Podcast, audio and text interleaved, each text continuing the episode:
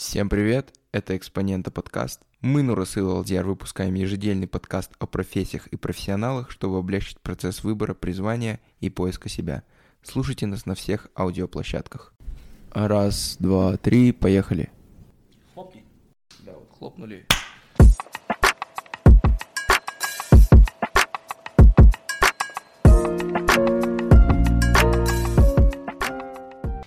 Все, мы хлопнули. Всем привет, с вами Экспонента подкаст. Сегодня 10 января, шестой выпуск.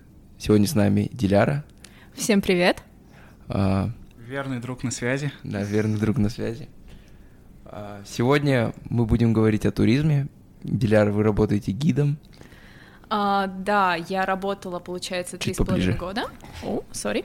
Я работала три с половиной года а, гидом-экскурсоводом в компании СТ Казахстан. Это компания, которая занималась въездным туристом, э, туризмом, сори. А, то есть к нам приезжали гости просто со всего мира, и Европа, Америка, а, Ближний Восток, арабские страны, Китай, Юго-Восточная Азия, и мы им показывали Казахстан. По большей части вообще АСТ Казахстан работали по всему Казахстану, у них было два офиса в Алмате и в Астане, и вот, кстати, название АСТ это было Алматы Сити Тур и Астана Сити Тур, но потом Астану кто-то переименовал, и черт возьми. Очень актуально 10 января про переименование. А, год назад переименовали? Нет, это сегодня типа выборы и типа, ну типа там. О, как-то. Окей, окей. Ну мы, как говорится, мы вне политики. Да. Ну вообще приятно осознавать, что люди со всего мира приезжают к нам, то есть к нам в родину, да, к нам в Казахстан. Да. Ну, мы, наверное, про это чуть позже поговорим, а сейчас хочется задать вопрос, как вы вообще стали гидом? Ну, то есть, чего- с чего все началось? Потому что у нас подкаст э, для школьников, и мы, получается, приглашаем разных профессионалов, э, тех ремесленников, которые занимаются своим делом, и очень интересно узнать, как, как вообще начинается путь, э, ну, работы гидом. Путь в туризм? Да, а, ну вообще, Как, как, как ваш путь прошел? Где вы учились, где вы, э, и, и как вы пришли в туризм? Окей, хороший вопрос. Ну, наверное, начну э, прям очень издалека, начиная со сдачи ЕНТ и поступления в универ и так далее. Вообще, я не планировала связывать свою жизнь с туризмом, и это произошло максимально а, спонтанно и внезапно. И когда я училась в школе в 10-11 классе, я абсолютно не знала, куда я буду поступать. Я не знала, куда я буду поступать просто до августа месяца. И а, когда я была в 11 классе, изначально у меня была шальная мысль, что я пойду в медицинский, потом мои родители меня отговорили от этой идеи. И также мои родители мне сказали, что у нас не особо много денег на твой универ, так что желательно грант, желательно грант. Не то, что было какое-то супер давление с их стороны, но Диляра, нам нужен грант, это в твоих интересах. Думаю, у многих так. Да-да-да. Когда тебе нужен именно грант. Да, скажем так, мне озвучили сумму, ее критически не хватало на мое обучение, а, и поэтому я в 11 классе поставила себе цель, что мне нужен грант, но была одна проблема, я была не Алтенбельге, я никогда не участвовала в олимпиадах, и я поняла, что, окей, у меня единственный шанс, мне нужно хорошо сдать ЕНТ, и, возможно, э, красный аттестат. Мне кто-то говорил, что иногда это роляет, если у меня в 11 классе все выйдет по пятеркам, красный аттестат, и, возможно, мне это как-то поможет при поступлении. И весь мой 11 класс прошел а, целиком в учебе, то есть в 8 утра у нас начинались уроки, и я уходила из школы в 7 вечера, потому что где-то до 2 до 3 у нас были основные уроки, и потом а, у нас были подготовительные к ЕНТ, все расходились по своему выбранному пятому предмету. Ну, я сдавала ЕНТ в 2015 году, сейчас, по-моему, два выбранных предмета по выбору. А, Мы, сами не сдаем ЕНТ. а, У нас там, ну, немного по-другому. Окей, окей. Не знаю, как сейчас дают ЕНТ, но в 2015 году в мое время было именно так, что был пятый предмет по выбору, и сначала у меня был биология, потому что я пыталась поступить в медицинский, но потом мои родители сказали, как Диляра, какой медицинский, зачем тебе это? Экономическая специальность. Вот, выбирай географию. А у родителей у вас кто по специальности? А, моя мама, она по специальности инженер, но она последние 30 лет не работает, она домохозяйка, а мой папа тренер по боксу. И Ага. вот он практически всю свою жизнь работает тренером по боксу. Ага. Да. Но мне сказали, Диляра, экономист, бизнес, бухучет, вот это классные специальности, давай, иди сдавай географию. И где-то в середине года я решила... Есть какой-то вопрос, сори? А, что-то... Не, я говорю, что это, наверное, общее для нас, да, когда Ну да, родители там, говорят, типа- да, ну лучше сюда, потом говорят, ну давай на экономиста, Да, да, да, что-то Да, такое. да, да. То есть меня родители быстро отговорили от медицинского университета, и в целом я им благодарна. Я думаю, если бы я поступила на медицинский, я бы ушла спустя первый семестр, а, возможно, и раньше. Но не суть. И я выбрала географию пятым предметом, и в моей школе я училась в 22-й гимназии, это такое здание мочного цвета на пересечении Гагарина и Сатпаева, я не знаю, кто вспомнит, типа, шатаут всем, кто учился в 22-й гимназии, да? Всем салам с 22-й гимназии, 2015 выпуск. Ауф, да такой. Да, да, да, да. И в нашей школе, получается, первые полгода мы сдавали пробное ЕНТ один раз в неделю, а следующее, второе полугодие мы два раза в неделю сдавали пробное ЕНТ, и в этом ЕНТ у меня была вся башка, и, конечно, я дико боялась, как я его буду сдавать и так далее. И так как моя школа находилась на Сатпаева Гагарина, мы сдавали в Казгу. И мне еще повезло так, что мы сдавали первым потоком в тот год, то есть мы сдавали вообще самые первые, мы сдаем в Казгу. И ам, когда мы приехали в день сдачи ЕНТ, причем я очень сильно не выспалась, нам сказали, в школе нужно быть в 6.30 утра, ЕНТ начинается в 9, нам сказали в 6.30 быть в школе, А, в итоге я встала в 5, и у меня, конечно, были шпоры и так далее, даже Мгм. телефоны, это было забавно, потому что наша учительница и классная, и учительница по истории, они нам говорили, берите все, берите телефоны, шпаргалки, наша учительница по истории учила нас, как делать шпаргалки, как их складывать, как писать, как сокращать, чтобы максимум информации влетало, что Давайте. их надо проклеивать скотчем. и так Топ-3 далее. шпаргалки, которые вы использовали. Ну, сейчас я приду к шпаргалкам. Короче, наши учителя сказали нам, получается, в Казгу, когда вот вы только заходите, металлоискатели и так далее, мы заходили по э, номерам школ. Мы, я училась в 22 и по нашему району перед нами была только 21 школа, соответственно, мы входили вторыми по очереди. И наши учителя придумали классный план. Они сказали, ребята, берите все, берите 8 телефонов, берите шпаргалки, стойте совсем, мы смотрим, как проходит 21 школа. Если их шмонают, вы нам быстренько все скидываете и заходите чистеньким. Если их не шмонают, просто идите совсем. Нам даже учителя советовали брать с собой деньги, типа на случай, если Ага. вас спалят проверяющие, чтобы, да, там быстренько дать и принести. А, то есть я помню, что мне там папа дал 30 тысяч тенге на всякий случай. Мне дали деньги, я их положила в карман. У меня был мой телефон, плюс еще старый телефон, как Sony Ericsson, у которого Ага. не было интернета, но с него можно было позвонить. Я их запихала себе там, пардон, куда-то за лифчик и так А. далее. У меня были шпаргалки по математике в основном, потому что я очень плохо помнила формулы, вот Ага, там вычисление объема и так далее. А, И, по-моему, еще что-то по истории себе писала, у меня они были в рукавах. Ага. И мне было очень страшно, потому что все говорили, ну, я также сдавала пробное ЕНТ, мы также приходили в Казгу, проходили через эти металлоискатели, и в первый на пробных ЕНТ практически все девочки звенели на металлоискателях, потому что у всех в лифчиках вот эти вот косточки железные. Мгм. И ну, там проводят вот этой штукой, и, соответственно, у меня началась паранойя в день перед ЕНТ, в ночь перед ЕНТ, что если я пройду через металлоискатель, конечно, я запищу из-за этих косточек в лифчике, и, или там пуговиц, ну, в любом случае есть какой-то Мгм. металл, и меня начнут шмонать, а у меня прямо все в рукавах. Я думаю, блин, это найдут! И я придумала себе классный план, я не одела лифчик, я просто одела пиджак сверху. А, Конечно, я не выспавшаяся, у меня были черные круги, я нервничала, А, я не красилась, потому что, ну, блин, мне в 6.30 надо быть в школе, я Ага. хочу поспать, какой там краситься. И, ну, в общем, я не в самом парадном виде пошла на ЕНТ, и, соответственно, я самое обидное, что когда мы стояли, мы уже все стоим, и тут прибегает наша учительница с огромными глазами и говорит, ребята, 21-ю школу шмонают, там уже 8 человек увели, все, типа, на допрос, расстрел и так далее. Открывают огромную вот эту барахольную сумку клетчатую, быстро все телефоны сдали, а мы в панике, мы скинули в сеть. Я скинула два телефона, кто-то даже шпоры побросал. Потом проходим мы, ни одного из нас не шмальнули. Мы также звеним, ну, все звенят. То есть ты проходишь через металлоискатель, звенит, спрашиваешь, что звенит, ремень, косточки в лифчике, я не знаю, браслет у тебя, часы. Все, Ну, иди короче, дальше. да, типа. Никого не шмальнули с Ага. 22-й. Не знаю, как проходили люди дальше, после нас, но никого не шмальнули. Может, проверяющий из 22 был, да? Да, Не, не, он, на- наверное, это как все равно э, какой-то закон, не то что подлости, а как есть такие вещи, которые, ну, невозможно объяснить. И Возможно. Ты думаешь, что, что типа, блин, ну как, как, Ну, так, так- как так могло произойти? Проверяющие, они же тоже учителя, может, они Ну да. тоже думают, И- как и- и эти ра- учителя, которые советуют делать да, шпоры. Я, я хочу сказать, разные люди это по-разному определяют. Кто-то это там говорит, то, что, ну там религии, еще что-то. И так что я думаю, что, ну такие моменты, когда происходят в жизни, всегда их по-разному можно интерпретировать. Что-то какую-то фигню, да? Нет, Ну, я хочу- возможно. да, я хочу сказать, что на самом деле ничего не поменялось. Это я могу сказать из опыта моей сестры, которая в прошлом году выпустилась. То есть, ну, она не сдавала ЕНТ, потому что она за границу поступила, но, то есть, по рассказам ее одноклассниц, ну, то есть, примерно то же самое. Ой, моя сестра тоже есть Да. опыт, как она сдала ЕНТ. Она, У всех короче, это такой травмирующий да, опыт, да, честно. она готовилась, короче, там, прям досидела, там, каждый день закрывалась, я помню.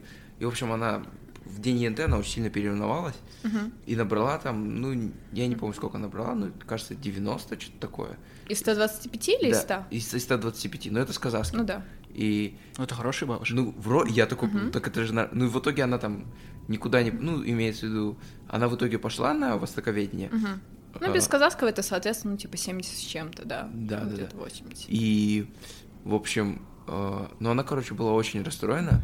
Ну, и говорит то, что там был пацан, который вообще не готовился, а ему просто повезло, то, что он Мгм. там с кем-то рядом сидел. Мгм. И, типа, он там сдал чуть ли не на фул. Ну, в общем, и она говорит то, что... Ну, в итоге, как бы, сейчас у нее все хорошо. Ну, мой, в общем, наверное, тезис, который я хочу сказать, это то, что... Ну, ЕНТ, на самом деле, же не так важен, по сути. Да, Ну, это, это то вообще, есть- мне кажется, полнейшая чушь, которая... Ну, может, для кого-то это играет роль, там, ты грант получишь, еще что-то. Мне кажется, это на- намного важнее то, какой ты сам человек, какие твои личные качества, твое стремление трудиться и прочее. Это не вопрос жизни и смерти абсолютно, и я об этом чуть попозже скажу, я просто хочу, ну, как бы, про мой experience Мгм. рассказать, и да, для Да-да-да. стольких людей это такая травма ЕНТ, это абсолютно незаслуженно, а, супер переусложнено учителями, родителями, которые вот весь этот теншн нагоняют. Ну, так вот, на чем я остановилась? А, ЕНТ. И в итоге весь, ну, вот два наших класса, А, Б, мы прошли абсолютно чистыми, потому что, во всяком случае, телефоны скинули все, кроме одного пацана, и в итоге он очень хорошо написал. Ну, в общем, у меня была теория, почему нас не прошмаляли, потому что это Казгу, это первый поток, и там приезжало телевидение, а, все вот это снимали, что у, начинается сдача ЕНТ, и, возможно, так как они заходили самые первые, то есть это самая вообще первая школа, которая в Казгу заходила сдавать в тот год, возможно, стояли камеры, и поэтому как бы, ну, на камеру. Если честно, я в таких деталях не помню, были ли там внутри около проверяющих журналисты и так далее, но, возможно, это моя теория. И в итоге я прохожу без ничего, у меня остались две шпаргалки э, в рукавах. А, у меня были в рукавах по математике, и под, э, как это сказать, под ремнем у меня, по-моему, была история. А, Я захожу, и там самое главное место. На всех пробных ЕНТ мне так дико везло с местом, что там вот эта большая аудитория, а, многоярусная. Где мы пишем Олимпы? Извиняюсь? Где мы пишем Олимпы? Помнишь в Казгу? А, В желтом зале, да, имеешь Да, ну, жел- Возможно, ну, ну, вы представляете ну, себе, пред- что такое аудитория в представь, да, да, университете, Она да. такая очень длинная, да? Очень длинная, да. много- многоуровневая. Да, да, да, идет в гору. И мне на всех пробных ЕНТ так везло, я всегда была на каких-то задних рядах, я была в центре ряда, то есть рядом со мной были мои одноклассники, мне дико везло, и я думала, так, все, идем с хорошим настроем, мне повезет. И там, получается, ты подходишь к тетеньке, которая сидит со списком, говоришь ей фамилию, она говорит номер твоего места, и ты идешь на это место. И потом еще всех проверяют, чтобы ты сидел там, где нужно. Я подхожу, задерживаю дыхание, спрашиваю Хасанова Диляра, мне говорят 16. Я такая, это так мало, это 16 явно... это первые места, да, Да, получается? и я думаю, блин, лишь бы это был второй ряд, лишь бы это был второй ряд. И я иду вот так вдоль ряда, считаю, считаю, считаю, и в ряде 16 мест. И это, это, кр- это первый ряд, и это крайнее место. Это, это, знаешь, типа, Это самое уж- самое худшее место, на котором ты можешь сидеть на ЕНТ. И то есть, во-первых, что это первый ряд, это крайнее место, прямо надо мной висит камера, передо мной сидят проверяющие, и самое отвратительное, что это край, и видно все, что у тебя на коленях. И я уже попрощалась с моими шпорами по истории, потому что я понимала, что я не могу, если бы я сидела в центре, я бы их вытащила и у себя на коленках так тихо бы посмотрела. А так я думаю, ну все, пока шпоры по истории, я ее пишу сама из головы, и это было очень странно, потому что обычно всех рассаживали, чтобы люди из одной школы сидели далеко друг от друга. Не знаю, почему так было, но мой единственный сосед, это был парень из моей параллели, и я знала, что он очень тупой. Я поняла, что выхода нет. Это был... сейчас это смешно рассказывать, тогда я просто была в отчаянии, потому что все, что могло пойти плохо, пошло плохо. А, но это было как бы не все. В итоге я пишу ЕНТ, а, у меня получилось воспользоваться одной из шпор, когда я пошла в туалет. Кстати, тем, кто сдает ЕНТ в Казгу, вот офигенный лайфхак. У них шикарные туалеты для списывания, потому что у них дверь, она сплошная. Это не такая дверь, где есть там, например, э, проем или что-то такое. Это просто кафельный такой гроб, и ты закрываешься наглухо. Да, с тобой идет проверяющий, но у тебя всегда есть возможность закрыться, и он не видит, не слышит, что ты делаешь. Да, я думаю, мы говорим о разных помещениях Казгу да, да, потому что я просто вспоминаю Казгу, который мы писали, там нет, там не такой, там же он просто там, вот так, там не так шикарно. Не, это выглядело, я не знаю, какой-то бункер просто, очень а. странный туалет, но вот там у меня получилось что-то вытащить, но по большей части ЕНТ я писала сама и рассчитывала на свои знания, и в итоге я, как оказалось, я вышла одной из первых ЕН, э, с ЕНТ, потому что я его достаточно быстро написала, я была во многом уверена, особенно мне очень повезло с математикой, и вот эти вот пробные ЕНТ, где у меня было 5 миллионов этих решебников с них, очень многие задачи, они повторились, я просто уже там экономила время, я знала, что вот здесь такой ответ, потому что я эту задачу видела 25 миллионов раз за этот год, и в итоге я очень быстро написала, я вышла с ЕНТ, и fail, как бы отматываем в начало истории, помните, в каком я была визуальном состоянии, mm-hmm. как бы э, лифчика нет, пиджак, mm-hmm. черные круги под глазами, я выхожу, и вот эти вот вспышки от фотоаппаратов, там все таки у поздравляем, просто куча народу, я ничего не вижу, у меня какая-то недюшеновская улыбка, глаза разошлись, я просто... Меня хватает моя классуха, вот так вот выдергивает, типа, как, что было, давай, рассказывай. И в итоге потом я узнаю, что какой-то Нуркейзет они выложили мою фотку, у них была новость, что вот, начало сдачи ЕНТ, и там моя фотка, где я просто как да. какой-то... Меня как будто КамАЗ сбил, и я такая, эй, выхожу какая-то полусчастливая, рот улыбается, глаза нет. Есть такое, по идее. Не, ну прикинь, это же большой челлендж, то есть и он как бы пройден, это, наверное, такие очень как бы такие смешанные чувства. Это Знаешь, очень смешанные чувства, один, ты один полностью друг... обмякший в этот ага. момент, ты ничего не соображаешь. Я помню, что ко мне подбегали какие-то люди, говори, видимо, это были ребята, которые сдают ЕНТ на следующий день вторым-третьим потоком, и они спрашивают, девушка, скажите, у вас по истории какие были вопросы? Я говорю, «А что?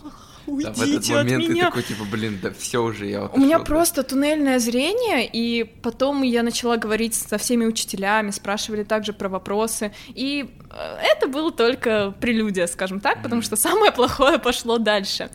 А, прошло несколько дней, и было оглашение результатов. Мы все приехали в школу, там привезли конверты, и стоят два класса в коридоре, и говорят, что вот сейчас будут объявлять. Все приехали с родителями, такие, у, заряженные, всех поддерживают. И начинают объявлять не по алфавитному порядку, от самого большого результата к самому маленькому.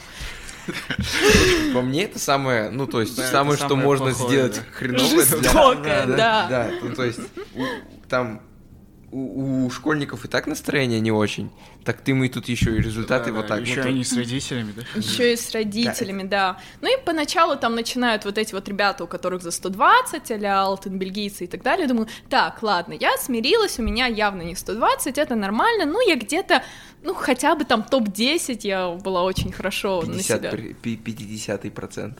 Ну, ладно, это, это уже такая локальная. Да, да, да. Я надеялась, что это, ну, 10 15 где-то буду, у меня будут хорошие результаты. Тут уже что-то вот не, уже ниже 100. Говорят, я говорю, ну, давайте, моя фамилия. Ее нет, уже к 80 опускается. Я думаю, блин, неужели Может, я русский забыли, плохо да? написала, да, или что-то такое. Потом уже запускается ближе к 50. Вот идут вот э, мой тупой сосед, уже его назвали, а меня нет. Я такая, как так? Уже ниже 50, то есть ниже проходного балла, я уже думаю, так, я неправильно закрасила вариант. Я просто прокакала все свое ЕНТ, моя жизнь кончена, отвратительно. А, я уже там прощаюсь с жизнью, и тут заканчивается список, а меня так и не назвали. Я стою просто белая, я не понимаю, что происходит. Тут выходит наша директриса и называет три фамилии, в том числе мою, типа Мухиденова, Хасанова, Можин, ко мне. Я, я смотрю на Мухиденова, это была моя подруга, она такая же белая, что? А можно, это был очень тупой мальчик из нашего класса, и мне больше всего было страшно, почему я с ним в одной команде, это плохой знак. Нас ведут в кабинет директора, где... А, Можно, а... прости. Можем, если ты это слушаешь. А, прости, но как бы э, объективно. Объективный фактор.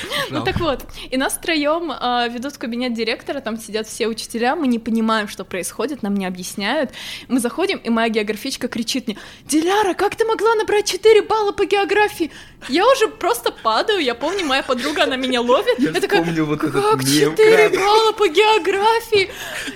То есть я уже умерла в этот момент, и тут мне другая учительница, типа, ну, Тамара Михайловна, что вы сразу пугаете, ничего не объяснив, садитесь, они еще тянут, я просто уже готова умереть, и не тянут, ничего не рассказывают.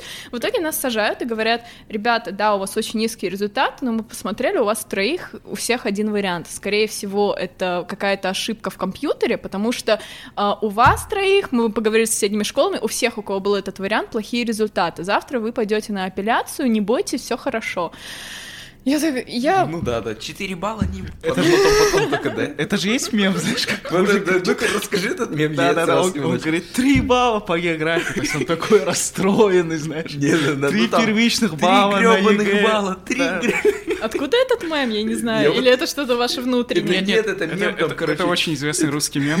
Я, по- я вам после выпуска поставлю. И здесь будет ставка. Три балла по Нет, он, очень географии. смешной, он там говорит там, Берингов, водоем, я написал, какая разница, пролив или водоем. Или он говорит, я написал Россия с одной «с», такая? Россия. Это же не русский язык. Там типа, какая страна самым большим терри- большой территорией? Россия. Я написал с одной «с», ну ладно. Это же не русский язык. Как мораль с этого мема? Ой. Ну, наверное, я тоже пару с этого мема, когда я увижу Диляра Вы 4 можете балла по географии. Свое запостить. Да-да-да-да. Да, и в итоге мне говорят, что ваш вариант неправильно посчитали, завтра вы пойдете на апелляцию в Казгу. Я такая, ладно. И это было такое мерзкое ощущение, когда я вышла, там уже что-то все радуются, кто-то плачет, кто-то думает, что поступил, не поступил. Меня ждет моя мама, которая тоже абсолютно не понимает, что происходит и почему меня забрали. Я ей объясняю ситуацию, она говорит, ну, что, поедем завтра. И это самая грустная поездка на машине из школы домой, где мы сидим, молчим. Потом эту же историю надо пересказать папе, и у меня нет вообще никаких эмоциональных сил. А папа же. Папа такой раз. Да, и у всех какой-то такой э, тихий траур, когда да, это плохо, но давайте не говорить об этом. И следующий день в Казгу это просто был какой-то э, съезд суицидников, потому что все приехали на апелляцию, в том числе у кого был этот запоротый вариант, и все ребята, которые хотели оспаривать э, свои результаты. И я помню, что моя мама, она общалась с другими родителями, ну, я просто как-то стояла в кучке. И была мама с ее сыном, и ее сын, он вел себя как робот, то есть он был максимально такой безэмоциональный, и в какой-то момент а, его мама говорит, что вот он вчера всю ночь проплакал, я боялась его одного оставить, э, чтобы он не прыгнул в окно. Я думаю, господи. И было столько людей, которые стоят в слезах, которые стоят просто серые, никакие. Это было так жутко. Это вот реально съезд суицидников. И вот Ну это да, как раз На насчет... самом деле это довольно-таки больная проблема, ну, больная тема, потому что, ну, во-первых, Казахстан вроде Да. занимает первое место, да, по количеству То суицидов. ли первое, то ли второе. Ну, да, то есть там Да, среди ЕМТ морально подростков. убивает, да? Да, ну, это... Это, это просто ужасно. То есть я каждый год, когда и до НТ, и после, вот когда там сдают в мае, и сразу появляются вот эти газетные заголовки, что в такой-то области какая-нибудь 17-летняя девочка это- вот покончила это, с собой кажется, за ЕНТ. тоже- Это так жутко, меня так это каждый раз бьет, что то Блин, есть- это такая фигня, честно, вот если нас действительно слушают школьники, кому это все предстоит, поверьте, это такая фигня, это вам только кажется и только навязывают, что это единственный какой-то путь в жизни, и если вы здесь не блеснули, скажем так, что все, ваша жизнь закончена, и вы завтра просыпаетесь в 6 утра, чтобы мести улицы. Нет, то есть, во-первых, у вас есть миллион разных путей, как поступить в университет, то есть... э, Например, через ага, да? Ну окей, через того же ага, условно, даже если вы вдруг не набрали, не набрали там 50 баллов проходной или какой он сейчас по современным стандартам, вы можете сдать КТА потом, вы можете поступить, э, На например, платное там, вы да. можете поступить на платное, вы можете поступить, например, э, в иностранный вуз на, как это называется, Заочное? на, заоч... на заочное, как бы на удаленку, то есть вы поступили в университет, как бы в кавычках, а потом со второго семестра можете перевестись в казахстанский вуз. У на- меня было много таких знакомых. Вот, вот это которые завалили ЕНТ, они поступали в какой-то Астраханский, что ли, Вот на у меня тоже есть онлайн-обучение. такие, такие друзья, которые, он, получается, то есть, ну, это кажется другое, но он, получается, учится в филиале этого универа. Э, но потом поедет Мгм. туда. Мгм. Я знаю, что, наверное, когда я сдавала ЕНТ, мне тоже говорили, ЕНТ это такая фигня, не переживай. Мне это абсолютно никак не помогало, я все равно переживала. Но, тем не менее, я просто хочу сказать, что как бы вы ни сдали ЕНТ, на следующее утро вы проснетесь, и ваши родители вас до сих пор любят, и ваша любимая пицца все такая же вкусная, а ваши друзья ваши друзья. И просто думайте обо всем том опыте и э, жизненных ситуациях, которые вы еще не встретили, которые вы еще не попробовали, они только впереди, и сколько всего вам еще понравится. То есть так зацикливаться на ЕНТ, это просто меня бьет морально каждый год, когда я обо всем этом читаю. Ну, так вот, на этом все не закончилось.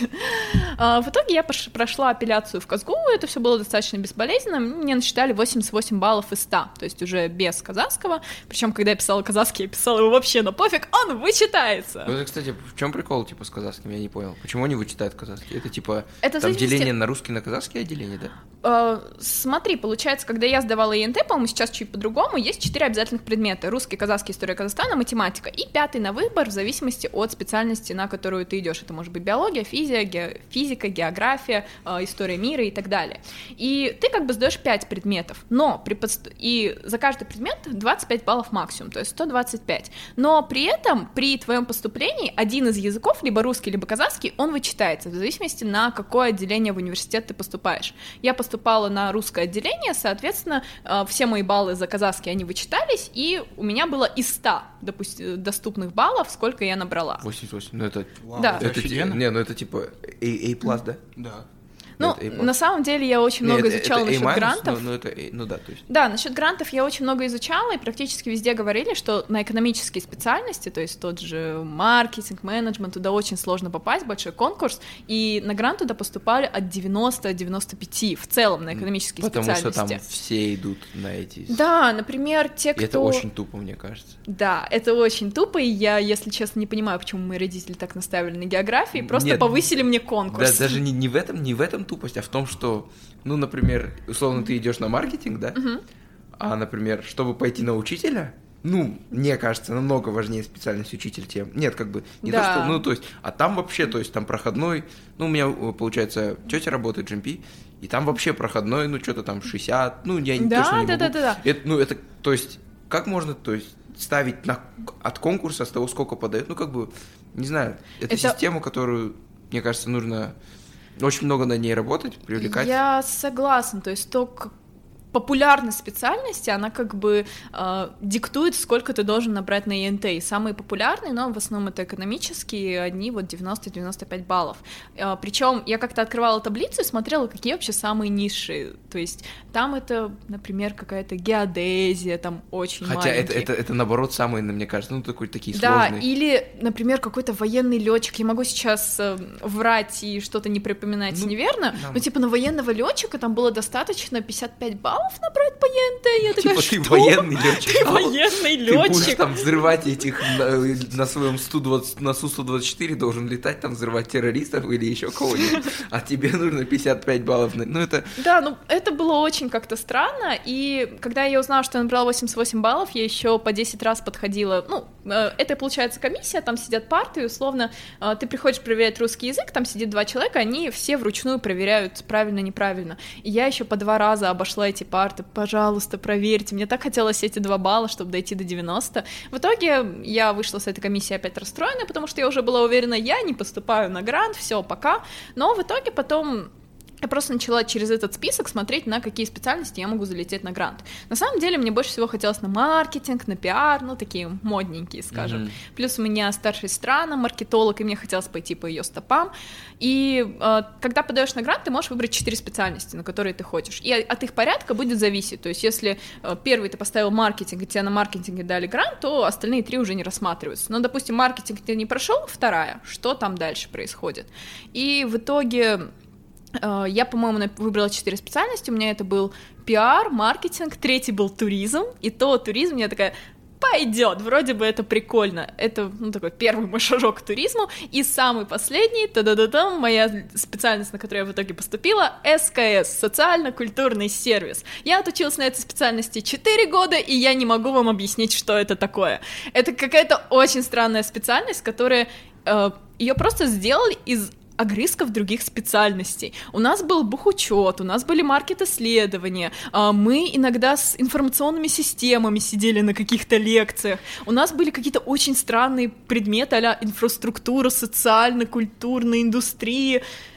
Я... Это такой бред. И самое смешное, что я поступила на социально-культурный сервис, на него проходной балл на грант был 83, я как бы в легкую влетела. В моей группе было 10 человек, и 9 из них грантники, поэтому мы как бы все сошлись по одному принципу. И самое смешное, что я была последним курсом, который поступил на эту специальность, потому что после нас ее отменили нафиг. Вот это тоже вопрос, который ну, это абсолютно так... выдуманная специальность, есть, как я там, считаю. Типа вот проблема универов в Казахстане это то, что они делают кадры, кадров, но потом эти кадры не могут, ну, условно, найти работу, потому что специальности придуманы не под рынок, да. а просто они такие, так, что-нибудь умное, СКС, СКС, это... Социально-культурный сервис, вау! Просто вот этот мем, где космос такой взрывается за головой. Мы надеемся, что Министерство образования и науки Республики Казахстан это послушает, да? А может, не послушает. Да, Альмагамбетов, если вы это слушаете, предпримите. Э, в общем, вы учились на СКС. Да, сори за эту очень долгую прелюдию. Да, ну, в общем, про СКС давайте не будем говорить, мы поняли то, что... И вот вы 4 года отучились в СКС, правильно? Да. И потом, как все пришло к тому, что да, вы вообще любили, как, то есть вы просто любили гулять, наверное, да? Ну, то есть... На самом деле... Как бы на природу выезжать или вообще как? На самом деле у меня был немножко плохой старт как гида-экскурсовода, потому что э, я всю жизнь живу в Алмате, и из мест, которые вокруг Алматы, я была на Большом Алматинском озере один раз. Все. Я не был ни разу на Большом. Я тоже. Я на Чембулаке была прям, ну, очень в детстве, я это смутно помню только по фотографиям, и все. Чирын, Исыкское озеро, вообще любые какие-то э, приближенной территории никогда не была. Что там говорить уже Кольца, Алтон, Емель, какие-то дальние поездки. И с таким бэкграундом я пришла в туризм, причем это было не спустя 4 года. Я начала работать со второго курса, и это было все достаточно, опять же, спонтанно. У меня на тот момент был молодой человек, который работал гидом-переводчиком. И он рассказывал мне веселые истории, как он там в пустыне на джипе застрял с 90-летним туристом посреди ничего. Я не знаю, что он как к нему приезжали супер богатые русские, которые ему отдавали офигенный чай, типа 600 долларов за день, который он с ними провел. И я такая, ха, официант, мне то же самое, что этому господину, это звучит весело. И это была просто вот рандомная идея гид-переводчик звучит прикольно. Я хочу быть гидом, хочу а ходить вот рассказывать. Еще этот вопрос. То вы английский, да, выучили? Про английский тоже сейчас скажу, потому что э, я знала английский, я могла что-то смотреть, какие-то мультики, сериалы, но у меня был жесткий языковой барьер. То есть в универе, ну, на втором курсе универа я начала работать, на первом курсе мне прям было страшно говорить по-английски, и у меня был языковой барьер. В какой-то момент я решила, окей, гид-переводчик, что для этого надо? Я начала гуглить, э, что для этого надо. Оказалось, мне нужно пройти какие-то курсы, мне нужен сертификат, чтобы работать официально. И я начала искать курсы, начала искать их через университет, подошла к моей завкафедре, у нас есть кафедра туризма в универе, говорю, так, так-то, так-то, хочу быть экскурсоводом, что мне делать? Мне сказали, окей, иди в Казатисо, по-моему, называется, Казахская академия спорта и туризма, да, вот, которая на Абай. А, Абай Байтурсынова. А, Абай Байтурсынова, окей. Да, мне сказали, у них есть курсы, вот тебе номер телефона, запишись. Я звоню, здравствуйте, я Диляра, хочу быть гидом. Они говорят, без проблем, э, три месяца курса, курсы стоят 100 тысяч синге в месяц, э, причем они были еще по будним дням, а у меня учеба, но студентам есть скидка 40%. Я думаю, 60 тысяч в месяц Моя стипендия 21 тысяча, и это все мои деньги, которые у меня есть. Я такая, интересно, интересно. И у меня уже была мысль, чтобы это бросить. Ай, глупая мысль залетела в голову, не буду этим заниматься. Буду заниматься СКС. Да, буду заниматься СКС. Я думаю, а, какая-то дурацкая, дурная мысль. И тут моя сестра, моя сестра, она работает в Аэростане. Я ей обмолвилась о том, что я ищу курсы, и она говорит, слушай, а мы тут сотрудничаем с одной компанией, и они мне как-то присылали письмо, что они проводят курсы для гидов, экскурсоводов. Может, ты пойдешь к ним?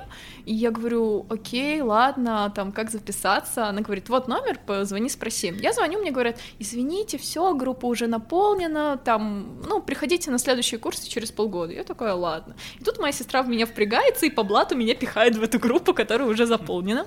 Э, как говорят многие, не связи, а нетворкинг. Да, не связи, а нетворкинг. Моя сестра просто позвонила директору этой компании, типа, вот, пожалуйста, возьмите мою сестренку, и меня взяли на эти курсы. А, на самом деле, опять же, мои вводные данные, я нигде не была, это были очень странные курсы, потому что там сидело, ну, где-то 10-12 человек, и все первый день представлялись, и там был чувак, который уже 10 лет работает в туризме, там были девушки, которые каждый день ходят в горы, знают все пики, которые альпинистки, там была женщина, которая знает 8 языков, и которая еще бёрд-вотчер, и она орнитолог, и тут сижу я, мне 19 лет, или 18, ну, мне 19 лет, я нигде до этого не работала, и просто пришла с идеей, я хочу быть экскурсоводом, все, водных данных нет, и я такая, да, я э, Ренатина сестра, которая меня сюда припихнула, здравствуйте. И в итоге я начала проходить курсы. Курсы, они в основном, а, они были месячные, и они были, стоили около 50 тысяч тенге тогда. Я тогда принесла свои 20 тысяч стипендий и попросила, можно я вам оплачу чуть позже? Мне сказали, можно, а потом они об этом забыли. А, но потом я, да, но потом я на них работала три с половиной года, я думаю, они мне простили мои долги за эти курсы. В итоге, что было на курсах? А, они были достаточно интенсивные, несмотря на то, что это был месяц, в основном мы проходили такие вещи, как общаться с туристами, как строить группу, как а, структурировать свой рассказ, о чем рассказывать, когда не о чем рассказывать. То есть это были не такие курсы, где сейчас у нас курс истории Алматы, потом у нас там природоведение. Нет, нам рассказывали чисто скиллы, Практика, которые нам нужны. Которые да. реально нужны для того, чтобы быть реально туристом. Ну, ну имеется гидом, гидом. Да, гидом. чтобы быть э, гидом, то есть как говорить, как говорить не скучно, э, что ты должен постоянно улыбаться, визуальный контакт, э, как вести себя в машине, как пользоваться микрофоном. Вроде бы это кажется очевидная вещь, но тем не менее многие люди не умеют пользоваться микрофоном. Да, а На самом деле, да. Да, я есть... недавно осознал, что после пяти выпусков я, оказывается, не умею пользоваться микрофоном. Да нет, ну, ну да, то есть Да, самая частая ошибка гидов, которые пользуются микрофоном, ну, это, конечно, не видно, но вот, допустим, я что-то рассказываю, и в какой-то момент я хочу повернуться вам что-то показать, я говорю в микрофон, а сейчас вы можете увидеть, и, и я отворачиваюсь да, и продолжаю да. что-то говорить. То есть такого рода ошибки, это был по большей части их технический скилл. После этого нам выдали сертификат, что вот, вот вам сертификат, можете его брать и уже официально работать гидами-экскурсоводами, но есть предложение, вы можете остаться с нами, вы можете остаться в нашей компании, это как раз был АСТ Казахстан, в котором я работала. Э, единственное их условие, что у них эксклюзивные э, договоренности, что мы, если остаемся с ними, мы работаем только на них, мы не фрилансим на другие компании и работаем эксклюзивно с ними. Э, я решила, что а почему бы и да. Типа хорошая точка старта, то есть не нужно искать работу, сразу тебе Да, да, да, потому что я боялась, что у меня как такового нет опыта, да, я обучилась, но мне было страшно, а тут они мне уже будут поставлять заказы.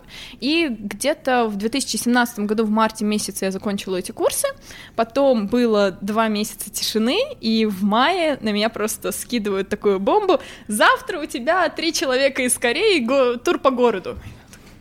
И это был дикий мандраж. Да, я готовилась, я знала текст. Мне скинули стандартный текст по городу на 40 страниц на русском и английском. Я просто учила этот текст, я ходила пешком по городу, рассматривала это все, я засекала, сколько там на машине мы здесь проедем.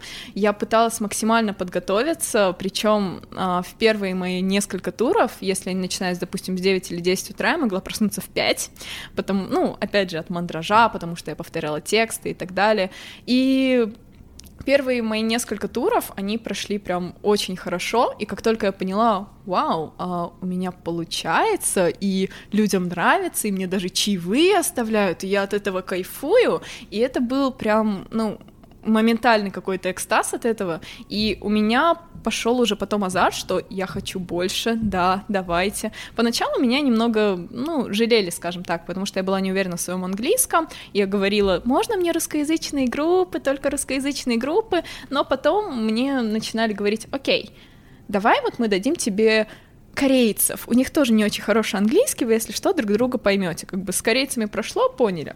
Давай мы теперь дадим тебе, ну, например, эм, ну, скажем, поляков, то есть у них уже чуть получше английский, но как бы еще потом mm-hmm. типа немцы, и потом мы постепенно перешли на англичан и американцев, mm-hmm. как бы все меня понимали, и вот за счет такого постепенного перехода оказалось, что я прекрасно говорю по-английски, что носители меня понимают, что у меня нету затыков, когда я не знаю, как мне что-то сказать. И вот за счет такой практики, как, ну, как детей учат плавать и просто кидают в воду, и поплывет нормально. Не поплывет, мы побежим его спасать. Ну, то есть до этого вы как-то учили водоплавать в школе или как? А, в, в школе, плюс, когда я училась в школе, у меня был репетитор по английскому, она мне дала хорошую базу, скажем так, но... Ну, вот этот языковой барьер, то есть. А, да, было сложно сломать языковой барьер, и я его сломала на работе. Ну, круто. Да, и мне очень всегда помогал YouTube, сериалы, которые я смотрела, то есть вот такое вот наполнение языкового запаса. Same, наверное, зато. Да. Netflix тупо спасается. Да. В мое время это было Adventure Time, она тогда только-только выходила. А, который Финн и Джейк, да? Да, который Финн и Джейк, они только выходили. Помнишь эту песню, как там было? Далеко-далеко в землях. О, Да, да, да, да, да, да, вот это. Я смотрела на английском, мальчики, не знаю, какие там в землях. О. Я тоже, я помню, я хотел... Я на русском смотрел. Там, я еще смотрел, типа, небольшой про Adventure Time. Ну, мне стало интересно, то есть он выходил на Cartoon Network, но там не показали полностью mm-hmm. финал.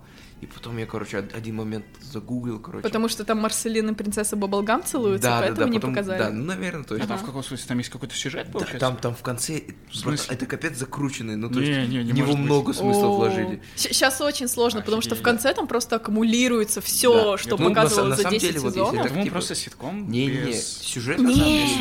Нет? Сюжет- Нет, нет? Вообще там все построится на том, как Финн взрослеет.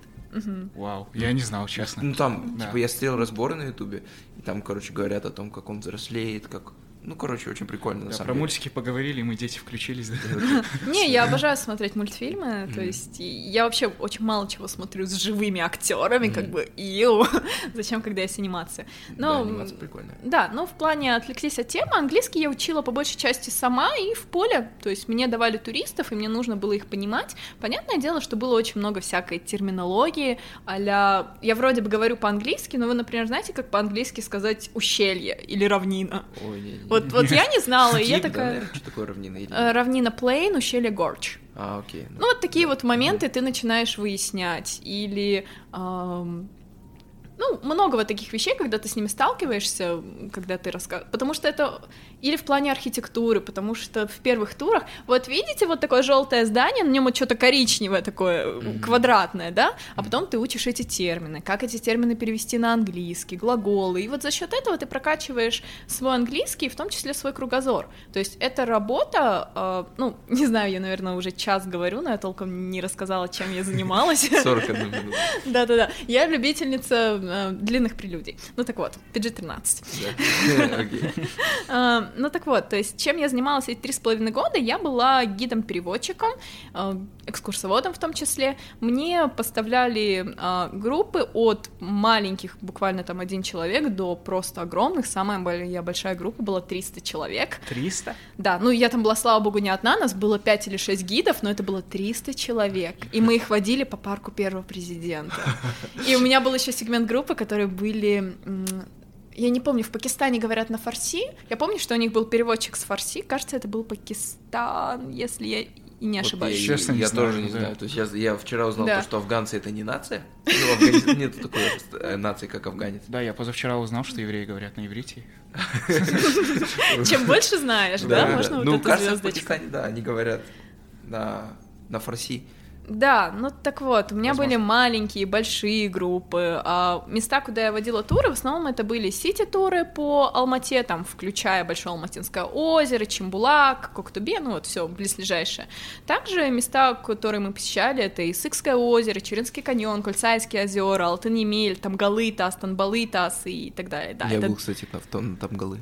Ты был на Тамгалы? Нет. ну, Это там, это, у нас короче, Где буддийские петроглифы или где 4000? где буддийские петроглифы. Э, На Или, да? Да, на Или. Да. Там О, еще ты, кстати, рядом о, этот город кочевников. Ну, не Да, рядом, да, но да, точно. да. Ты, ты, кстати, правильно сказал, потому что есть Танбалытас и Тамгалытас, и их прям А, да. путают очень сильно. Ну, в общем, там Галытас, там, короче, челики приезжали пьяные, короче, стреляли в эти камни, и там они, типа, развалины такие. А в чем смысл? Ну, смысл, типа, никто не следил за этим, они приезжали пьяные и стреляли в ружье, а там, типа, эти наскальные рисунки, ну, что-то им Да. там лет... Офигеть, это недавно было или Не, я- ну, мне, мне А. так сказали, то есть, почему они развалились, потому что кто-то туда выстрелил, хотя, мне кажется, это, Такое это байк. себе объяснение. Да. Ну ладно, тогда, тогда, я- тогда это... Да, я- ну, в общем, э, отвечая на твой вопрос, который был час назад, в туризм я пришла крайне спонтанно, просто потому что мне захотелось, и я как-то в это влюбилась прям очень быстро, и, если честно, если бы не коронавирус, я бы, ну, до сих пор этим занималась. То есть сейчас я тоже работаю в туризме, но немного в другом направлении. Я работаю онлайн в московской турфирме, которая продает туры по России. М. Да, ну, я там работаю с тем, с той мыслью, что если все будет хорошо, и как бы коронавирус отступит, и откроется воздушное пространство, что в августе я через эту компанию смогу уехать на Чукотку, поработать Вау, там. Чукотка. Да. Ну Да, говорят, то, Чукотка что это знаешь? Мне кажется, если ты, допустим, скажешь Владимиру Владимировичу Путину, да, там Чукотка, он скажет, что это вообще? Ну это такое богом забытое место. Да, это вот э, просто самый край России, это часть, которая смотрит на Аляску. Да. Ну, это прям вот самый-самый край. Ну, Туда невозможно приехать на машине, там нет дорог, которые ведут как бы с материковой части, ну, на только на самолете. ездить, да, я так понимаю. Ну да, это очень дорогое удовольствие поехать на Чукотку. То есть помню, ты тур на Чукотку из Москвы он стоит около 3000 долларов на человека.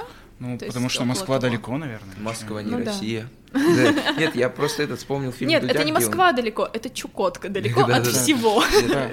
Нет, Да. фильм Дудь снимал про Камчатку. Про Камчатку, да. Ну, там, как они катаются на вот этих сноубордах там, потом еще на вертолете, потом еще что-то делают. Нет, не знаю, это же Ну. так странно, прикинь, ты живешь в 7 тысяч километрах от столицы. И это одна страна, чувак. Ну, братан, Да. да. Это вот, кстати, немного про Чукотку, потому что изначально по первоначальному плану я должна была поехать этой осенью. Ну, как бы угадайте, почему эти планы не совершились, да? Да. Теперь все переносится на следующий август, ну, август 21 года. И когда мне только предложили, я начала вообще выяснять, что такое Чукотка. И, внимание, столица Чукотки, город Анадырь, столица, 16 тысяч человек. Офигеть. Это меньше, Вау. чем Талгар. Ну да, то есть... В Да. Талгаре, мне кажется, прям там, намного типа, больше. не знаю. 16 тысяч. Мне кажется, там все друг друга Да, знают. да, да, там типа... Ну и, наверное, там все, все до туда хоть, хотят уехать, наверное. Ну, как Ну, и везде в России, всего, да. наверное. Ну и как и у нас, по сути. Ну, ну, не сказал бы, что, типа, там, условно, ты живешь в Москва-Сити, и ты прям хочешь уехать. из- Нет, нет, в Москва-Сити, конечно, никто не... ходит. Я Ну, имею в виду в регионах. Мне А, кажется, ну- все тянутся в Москву и в Ну Питер. да, то есть, ну да, Да. централиз... Ну да, в принципе. Ну вот насчет этого не знаю, но как я выясняла, ну, когда я планировала туда поехать, потому что я должна была туда уехать где-то на месяц, и я думала вообще, как там, что там. Я читала, что там достаточно дорогие продукты, потому что, ну, все туда привозят, и привозят на самолетах, потому что нету сообщения Просто автодорожного. дорог, Да, просто дороги нету, и поездов туда нету, только самолеты. И поэтому туда достаточно далеко что-либо привезти или отвезти. И Да, а зарплаты больше не становятся, да? да, и также Нет, там нет, достаточно слабый интернет. Там, Там- прям очень слабый интернет. В самом Анадыре он есть, но он, во-первых, насколько я читала, достаточно дорогой. Если у нас есть слушатели из Чукотки, шатаут вам, но да. А, вот такой вопрос у меня. А, вот, а, допустим, я всегда думал, как Мгм. быть учителем скучно, потому что, вот, прикинь, один класс приходит, ты им рассказываешь, все, Мгм. да, они уходят. Потом второй класс, потом третий класс, потом четвертый класс. Мгм.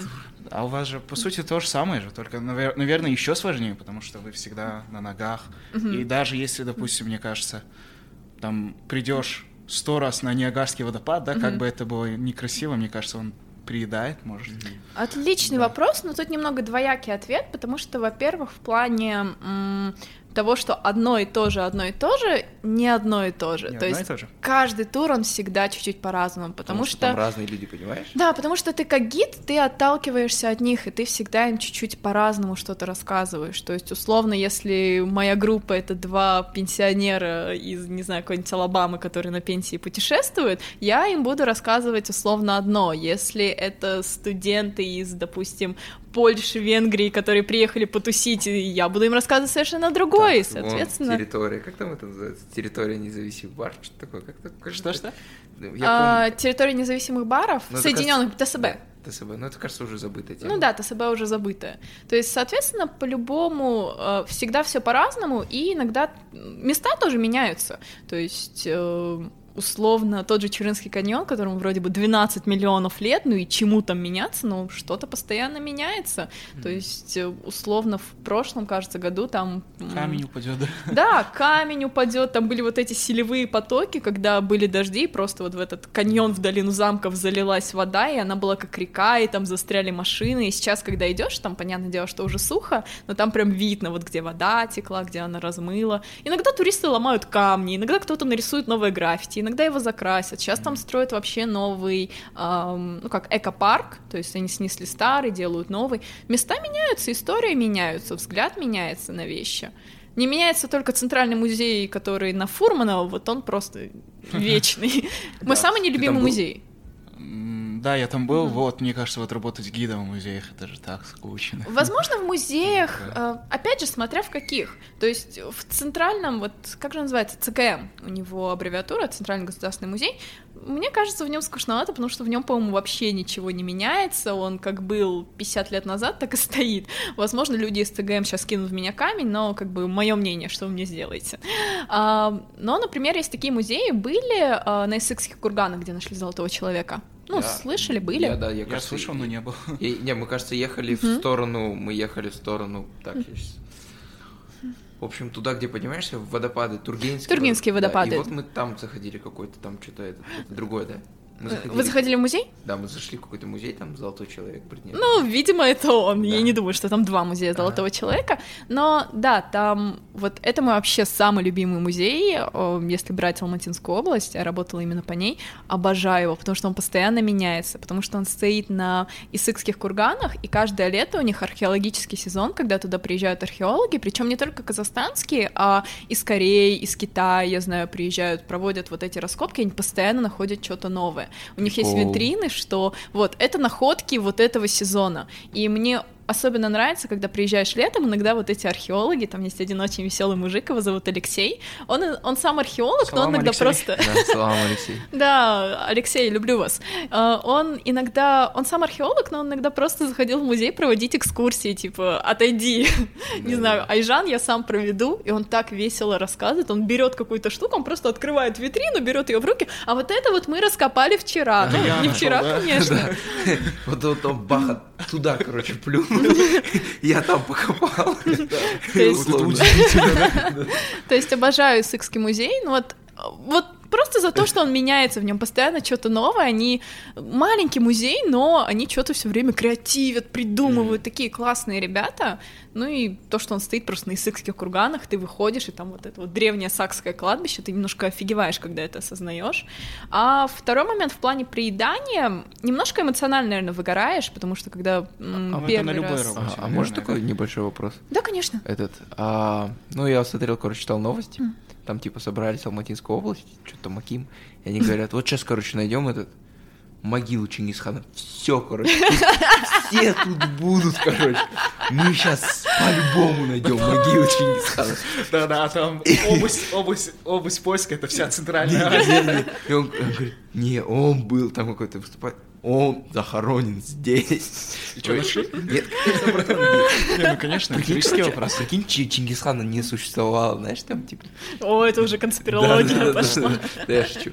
Нет, вообще верите то, что в Алматинской области могут найти Могилу Чингисхана? Чувак, это, мне кажется, На самом деле нет, очень, маловероятно. Ну, мне, мне, мне кажется... Насколько я знаю, Чингисхан, он умер в Монголии, да, его могила, она как бы без каких-либо опознавательных знаков, и нету какой-то точной, четкой моменты, но но то, что Чингисхан умер бы в Алматинской области, крайне сомнительно. То есть он умер, когда уже его, уже его внук просто Баты там что-то тусовался в Европе, и такой России, Чингисхан наверное, умирает. Да-да, там они Нет, ну- золотая, золотая, Ну, да. ну, Баты он вообще дошел до Венгрии, по-моему, до Венгрии и до Румынии, Вены, да. да. То есть он уже прям очень далеко дошел, я не думаю, что Чингисхан... Чего он тусовался в Алматинской области? Come on, что ему? Чингисхан бы такой, Да, блин. 13 век, Алматинская область. Алмату еще не создали. Да-да-да. Алмату еще не Ну, придумали. может, ему местные девушки нравятся. Ну вот это, кстати, забавно, а, вот в плане нахождения каких-то таких находок, иногда офигеваю от того, как все офигенно и классно делалось. Вы слышали историю вообще, как нашли золотого человека, ну, того самого золотого человека, который из Не, не, Сначала думали то, что это женщина, да, или нет? А, Там не много рассуждений. Там, там, кстати, до сих пор не Я думал, это женщина. Я тоже что-то такое. Типа она сакская принцесса, Ага. что-то такое. Там много рассуждений, это немного другой вопрос, но вообще как его нашли? А, В 63 году а, происходит Исык- Исыкская катастрофа, когда озеро Исык, ну вот на которое сейчас ездят, на него обрушивается сель, и там как бы прорывает Разлив, такую естественную стену, да, которая сдерживала озеро, сель обрушается, и огромный поток воды, он просто стекает вниз. Там погибло очень много людей в А Исык 63 это где? году. Я, я еще там никогда не был. Исык, а, э, смотри мне, с- где ты был вообще? Ты ездил, например, на Чирын, например, Талгар? Я был в Меге, да. Я вон там недавно есть Молда. Нет, я Ну, смотри, вот, э, горах был, ну, то есть там... Окей, это в другую сторону Да-да-да. от гор. Да, э, я был на Тургенские водопады. Ну вот смотри, Тургенские был водопады тут. это рядом с Исыком. Ага. Скорее всего, ты приезжал, ну, такой город, поселок, вот это и был Исык. Там все называется Исык. Озеро Исык, река Исык, э, курганы Исык и город А, п- а Исык. почему, а почему, ну, все ездят на Исыкское озеро тогда? Ну, самое ближайшее. Ну, А, есть, да. конечно, еще Большое Алматинское, но Ну, там вот это КНД или это еще дальше? Ой, КНД это еще дальше. До КНД ехать, ну, где-то 4-5 часов. Ох, 5 ничего часов, себе. да, от Алматы. КНД это прям на границе с э, Киргизией, там очень близко. Ну так вот, не отвлекаясь от э, вот этого рассказа про золотого человека, в итоге в 63 году там сходит сель, и она частично задевает город Исык, ну, который стоит около курганов. И он сносит им автобазу. И власти Исыка в 63 году такие, так, нам нужно строить новую автобазу, где мы ее построим? Курган, древний курган. Зачем он нам нужен? Давайте его снесем и построим автобазу. И был тогда такой закон, что курганы не могли сносить, ну, простые рабочие, что все равно должны были приехать ученые археологи, посмотреть, что в нем ничего нет, и потом убрать и построить автобазу. И приезжают... эм, Кажется, это был 64-й, вот не помню точно год. В общем, приезжают из Алматы археологи, раскапывают курган, и все сакские курганы, они граблены, то есть, э, ну, как бы, это очень очевидно, знаешь, такой суперсимметричный холм посреди степи. Типа ты такой идешь, идешь, «М, а что, что бы это могло значить еще? Да, и большинство курганов, они граблены. И в итоге они раскапывают курган, а, копают центральное погребение, открывают его, уже видят, что оно грабленное, что там к нему есть подкоп, и там, по сути, ну, только костные останки и какая-то мелочь а, в центральном погребении. И они думают, все, окей, его можно сносить, и когда уже подъехали бульдозеры, и потом они решили, а давайте чисто на всякий случай посмотрим, если что-то сбоку. По фану, да? Да, а обычно во всех курганах одно погребение, один курган. Они решили, ну вот не знаю, может им интуиция навела или что такое, давайте посмотрим, есть что-то сбоку. И сбоку они находят вообще нетронутое погребение, которое не нашли, ну вот эти черные копатели, скажем так, грабители могилы. В нем и был золотой человек, и все эти четыре тысячи а, золотых украшений при нем, и вот они находят его. И вроде бы сейчас золотой человек это как символ, что он там на монументе независимости, один из символов Казахстана и так далее. Но при этом, как только его оттуда вытащили, этот курган все равно снесли построили там автобазу. Вижу цель, не вижу препятствий. Да. Да, поэтому, когда туристы спрашивают, а вот где тот самый курган, где нашли золотого человека, такая, «Э, ну, знаете ли, автобаза, на нем реально до сих пор стоит автобаза. Э, Я помню, что Советский Союз не особо, знаешь, заботился об экологии, если честно. Но я помню там такие всякие истории о том, что когда им там нужно было какую-то секретную базу построить, и они там чуть ли не, не пол... ну, Нет, на короче. самом деле, может, не сразу осознали какая-то драгоценная находка. То есть, прикинь, чувак, ты нашел. Ну, братан, там, Да, типа- Бог знает где человека погребенного там 3000 лет Ну, назад. не, ну, не Бог и, знает. и, так- и такого, ну то есть А такая да. находка на самом А, деле. ну, это еще не, не максимум, да, то есть по-любому есть еще, ну это не самый крутой был там правитель, да, вот это золотой человек. Ну вообще то, что он был в боковом погребении, это как бы говорит о том, что тот, кто был в центральном, он, видимо, был покруче него. Mm-hmm. А вот как раз то, о чем вы спрашивали, что, возможно, золотой человек это женщина, откуда это пошло, потому что в боковых погребениях обычно хоронили жен или женщин или дочерей. А, да, есть погребение, где в центральном женщина, но если два погребения, в боковом обычно, ну как бы женщина, Нет, скажем прикинь, так, да, по рангу. 4000 вот таких штук сделали сами золотом. Ну да.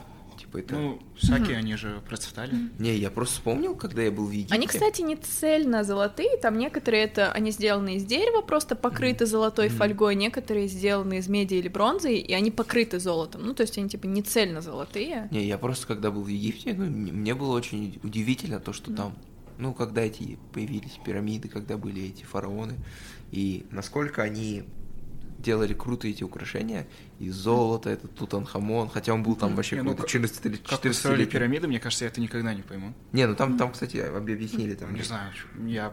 Ну, ну, то есть есть объяснение, Не, конечно, на- но научное это, но это объяснение. так трудно. Ну да, то есть там, там Вообще. короче, они эти Да. использовали как-то. Ну да, ну, чтобы толкать, да, Да, наверное, да, да, всякие вот эти Да. горки.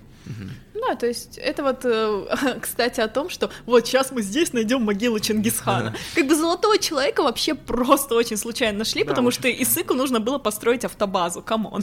Да, то есть ты не перекопаешь там, типа, Да. весь, этот, чтобы- Кстати, сейчас вот эти курганы, их намеренно не раскапывают, потому что очень много курганов, в том числе в Исыкском могильнике, в советское время убрали, потому что, ну вот, город там находил на э, эти моменты, и сейчас люди в музее говорят, что они их намеренно не раскапывают, чтобы оставить вот этот ландшафт, чтобы осталось вот это...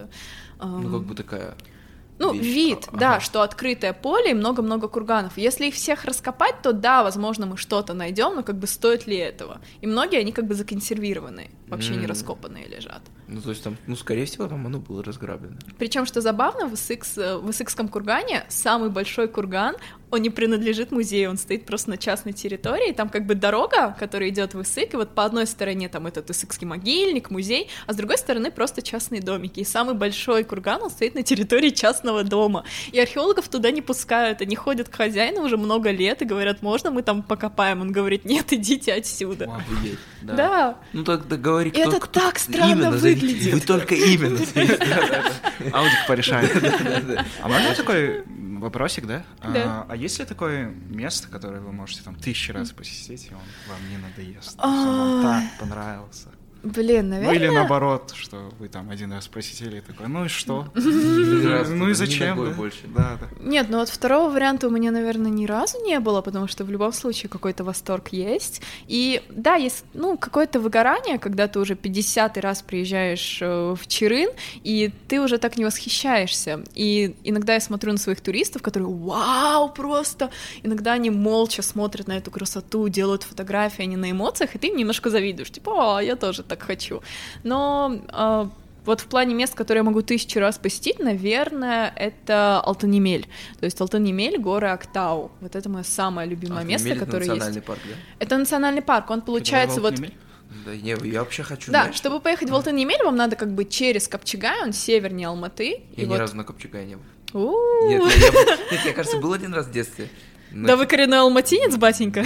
Да, да, да. Нет, я, я, я, я не знаю, почему мы не ездили на Копчегай, но мама говорила, или папа, типа, там вода грязная. Да я сама тоже не была на Копчегай, ну, Ну, типа, до того, как Я начала хотел работать летом гидом. поехать на Алакаль, но, типа, блин, не получилось. Там кто-то заболел, еще что-то.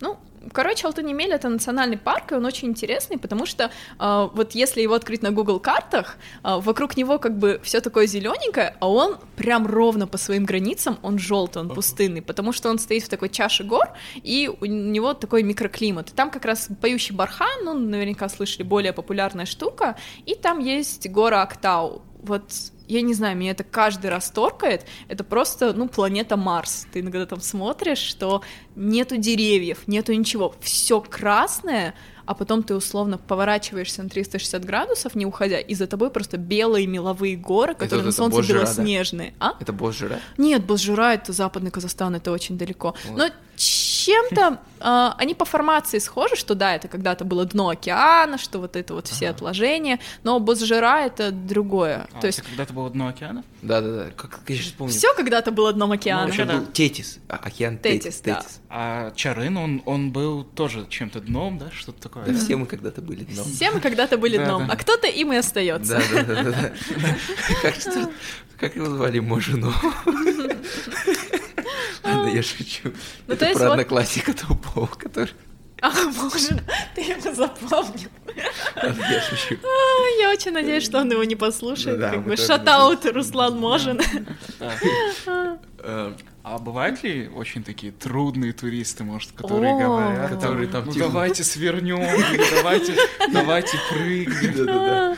Конечно, бывают. Вообще, мне кажется, что быть гидом, то есть не то чтобы экскурсоводом музеем, а именно гидом, когда ты э, с человеком условно весь день или неделю, ты его мать. Просто плевать, что он старше тебя в три раза или что-то в этом духе. Ты его официальная мать на эти несколько дней. И да, конечно, есть сложные туристы, которые э, делают странные вещи. Я Например. не знаю, моя самая любимая история это как я потеряла венгра в степи. Вау. Вау. Это моя коронная история, которую я рассказываю на всех тусовках. В общем, в чем суть? У меня была группа, по-моему, это был 2018 год. а, У меня была группа 40 человек из Венгрии и все историки. А, Ну и не знаю, слышали, но венгры, они считают, что они потомки вот как раз тех, кто... это батя говорил. А, а, они потомки то ли гунов, то ли монголов, то есть они считают, что у них а, корни из Венгрия — это Центральной Азии. Он говорит, блин, Венгрия это вторые казахи. Ну вот это то, о чем мы говорили, что а, как бы Батый, он в своих походах дошел до Венгрии, что вот они как раз оттуда. И на самом деле вы удивитесь, но в венгерском и казахском языке очень много схожих Да. слов. Например, Не будет алма, э, у них тоже яблоко. И когда я ходила с ними по музеям, у нас с этой группой было очень много музеев, потому что историки, им было интересно все. И когда а, мы подходили, там, например, стремена, ну вот какие-то старые слова, там стремена, уздечка, седло, и там снизу написано по-русски, по-казахски, по-английски. Они показывают на казахское слово, и говорят, в венгерском то же самое. И, то есть, это не... И так 50 раз, да? Не, ну, ну то есть, да, это... Да, да, на самом деле у них даже грамматика схожая, что, ну вот условно, например, как если я по-русски хочу сказать, э, ребята, вы по-казахски говорите? Я потому что не Да, очень, да, если да. что, вы Да. меня поправьте. Да. То есть по-русски, ну если я скажу, что м, типа я не знаю, это как бы три слова. Я не частица и знаю. А в казахском это типа бельмеймос, можно сказать, да-да-да, правильно? да-да. И вот в венгерском то же самое, что ты вот такую сложную фразу можешь через суффиксы, аффиксы сказать, и они мне показывали, потому что там был один чувак, который по лингвистике угорал, он ко мне приставал все время со своими рунами. Да, но на самом деле они как бы очень вот... Так что, да, что венгры — это вторые казахи, возможно, в этом есть э, своя Ну, доля да, истины. Вообще, просто ну вообще и, и- и вот этот Атила, он же там доходил чуть ли не до Рима, то есть это может быть правдой, наверное. Ну не, братан, Мгм. по-любому. Да, и в итоге, по-моему, они шесть дней катались, и мы просто покрыли вот все исторические места, то есть и петроглифы Танбалы, которые в сторону Бишкека, и там Галытас, вот как раз на нем это случилось, и все музеи, сыкские могильники, ам, как же еще в Алмате есть тоже могильник, а, Буралдайские курганы тоже туда ездили, просто везде побывали, и один из дней мы должны поехать в этот, в там Галытас, который на Или находится, большой буддийский петроглиф, и для меня я думала, блин, такой скучный день, туда два часа ехать, там один большой петроглиф и несколько маленьких, ну что там делать? И у нас была немного сложная логистика, что автобус нас оставлял в одном месте, а потом забирал нас в другом месте, условно.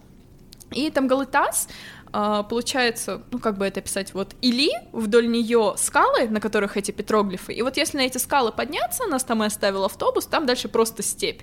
А, Для справки, там нет связи, ближайшая связь, она появляется, ну где-то спустя час езды Да, в районе Копчегая. И мы приезжаем туда, автобус нас оставляет. Я всем говорю, что вот сейчас мы берем наши ланчбоксы, спускаемся туда, автобус нас заберет в другом месте. Но прикол был в том, что не все понимали английский. То есть, да, была женщина, которая переводила на венгерский, но тем не менее. И в общем, мы спускаемся, э, у нас ланч, я рассказываю про петроглифы, я говорю, окей, у нас есть час, вы тут посмотрите, позадавайте вопросы, они там с рисовой бумагой приехали, копировали эти петроглифы, обсуждали их, фотографировали, веселились историки, и Веселье историков. Да. Как веселятся историки. Да, но они там просто подходили какие-то маленькие, типа, ой, а вот это вот что, это что за письмена, обсуждают между собой. В общем, историки веселятся. Я стою, жду, когда автобус приедет за нами. И тут э, один из работников вот этого там Галатаса, который просто нам билетик продал, чтобы мы туда въехали, он говорит, а один из ваших ушел. Что? Куда ушел? А он туда, на гору, где нас оставил автобус и уехал оттуда. И, э, а давно ушел? Ну, минут 20 назад. Я такая, так, у меня два варианта. Либо я бросаю 39 человек и бегу искать его, либо я надеюсь на его адекватность, и что он вернется. В итоге проходит час, приезжает автобус, ну, как бы с другой стороны нас забирает. А, Мы садимся в автобус, я всех считаю 39. Одного нет, а было 40. Я такая, так, ребята, кого нет? Мне говорят, Миши. В итоге Мы этот момент вырежем по-любому.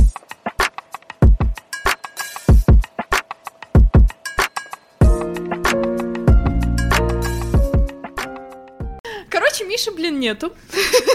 Я в шоке немного с этого. И в итоге мы два часа ищем, ищем, ищем Миши, ищем Миши. Я обошла весь там Галытас, мы его кричим. В итоге все остальные 39 венгров паникуют, связи нет. А, в итоге я уже зашла на эту гору, походила там, а там просто ну, вот флаг Украины, то есть желтая полоса степ и небо, и нет ничего. До дороги, до трассы, ну пешком, наверное, ну минут 30 будешь идти. Я кричу его. Я пока гуляла там, искала его, остальные были в автобусе, подъехала машина, которая просто ехала порыбачить, и я им, пожалуйста, свой... вы не видели человека, они согласились, чтобы не довести меня Мишу, до да? трассы и обратно. В общем, два часа я искала Миши, в итоге я возвращаюсь ни с чем, 39 венгров, типа, где Миша, ты его нашла, а, что делать? И я понимаю, так, если я сейчас запаникую, все пойдет по одному месту.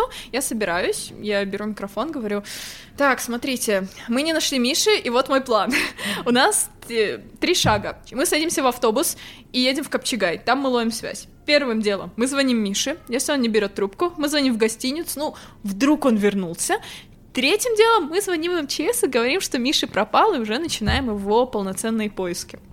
Все, все успокоились, все как бы сориентировались, сели в автобус, и мы едем. Нам нужно было где-то час ехать до Копчегая, чтобы появилась связь. Этот час я сижу и сидею, потому что я перебираю в голове все варианты. Там, типа, возродились буддисты и начали съели Мишу. Да, я просто все варианты, потому что там скалы. Я думаю, он ушел гулять, он упал со скалы, он разбился насмерть. А если он умрет, меня посадят. А если посадят, насколько долго? Ответственна ли я вообще за это? И я, я уже думаю, что в лучшем случае Миша умер и меня не посадят. Это лучший случай. Или я думаю о том, что, блин, а вдруг там просто местные какие-нибудь копчегайские пацаны, ну, видят, что иностранец, причем, как оказалось, Миша, он даже по-английски не говорит, он только на венгерском. А, они увидят... с казахами общий язык.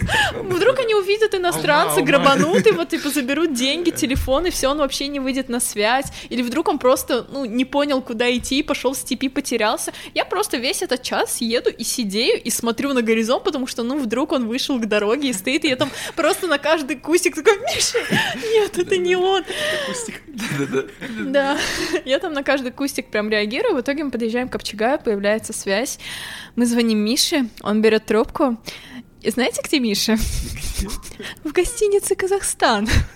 Это типа Гостиница Алмате. А Казахстан. мы в Копчегае. Вау. И если вы подумали, что я забыла Миши в гостинице Казахстан, то нет. Миша, он приехал с нами на там Галытас. Но а, когда мы приехали, я сказала, что сейчас мы будем ланчевать, что автобус нас заберет в другом месте, Миша прослушал, или ему не перевели на венгерский.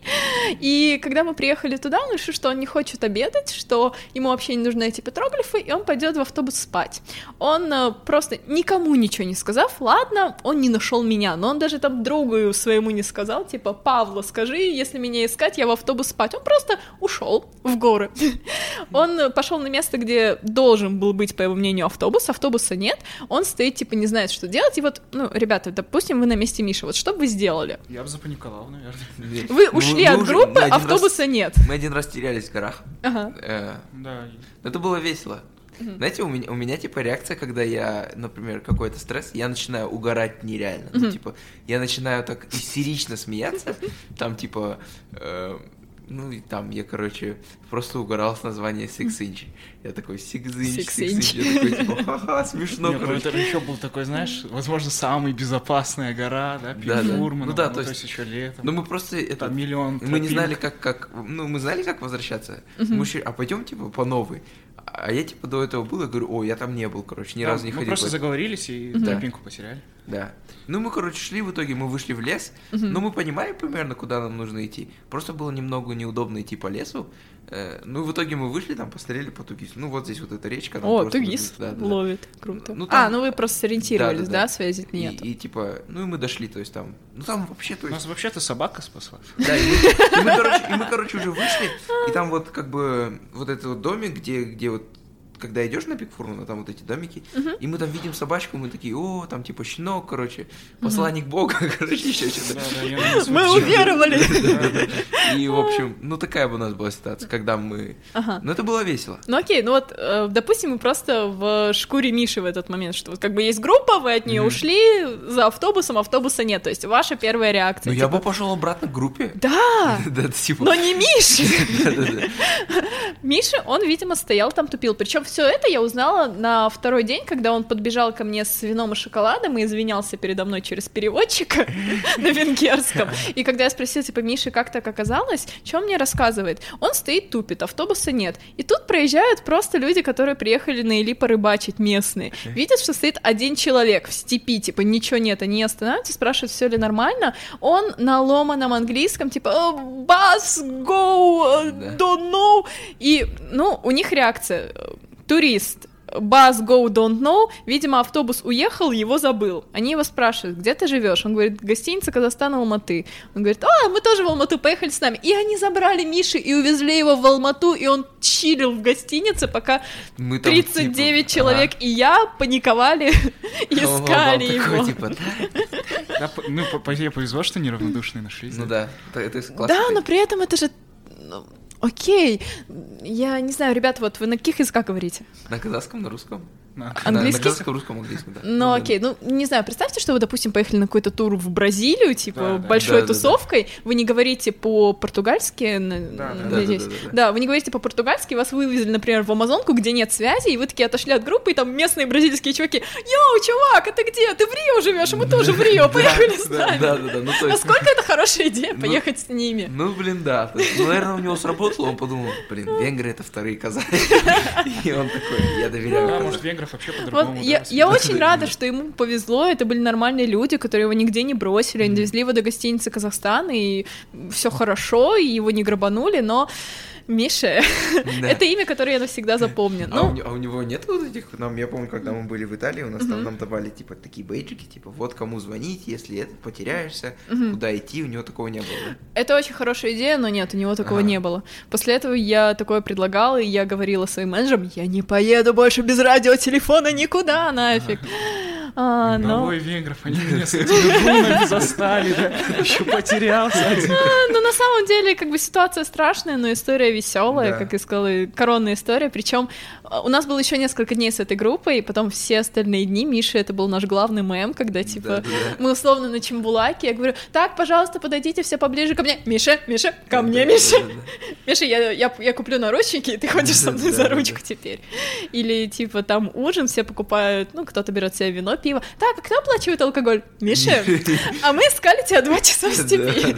Я думаю, ты хочешь купить нам вина. Да, мне кажется, это справедливо. Ну, не так, ну, Да, да, да, да. Это весело. А какие туристы самые такие веселые, может, угарные? Ну, наверное, венгры, да. Ну, с венграми точно не У скучно. меня было много туристов, которые запомнились, которые, может быть, не столь веселые, но просто запали в душу. Например, у меня была одна просто потрясающая японка, она была уже на пенсии, и... Японцы, кстати, очень долгожители.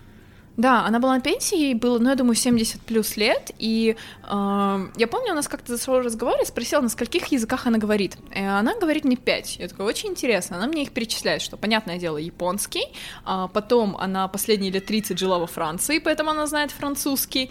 У нее муж был немец, она говорит по-немецки, английский, само собой, для работы, и, внимание, украинский. Я Украинский. Я такая, как, как украинский затесался в эту компанию языков, и она рассказывает мне просто какую-то лайф-стори о том, что когда она была маленькой, еще жила в Японии, она услышала по радио песню на японском, и она ей очень понравилась. Она запомнила, что в, песню, в песне было в тексте что-то про реку Днепр, и все.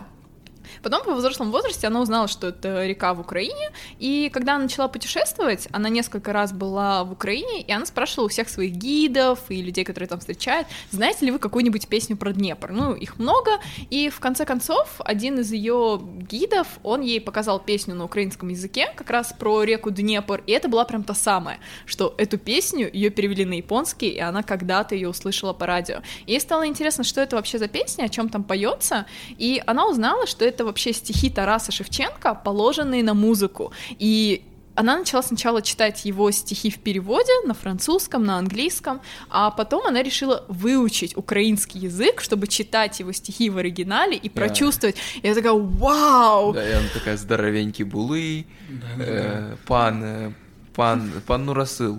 Ладно, я больше не знаю ничего. Да, это уникально. Как на самом деле, вот, мне кажется, вы же как-то пришли к туризму. То, то же самое, через мультик. Да. да. То есть, да. да то ну, есть... Не, не через мультик, я говорю про английский, но то есть mm-hmm. к туризму точно так же. Да, мне кажется, любой человек там. Ну да, иногда знаешь кто, такие да, пере, пере, перипетии, которые ты не можешь там, опять же, объяснить, как, как, как так получилось то, что ты в итоге стал.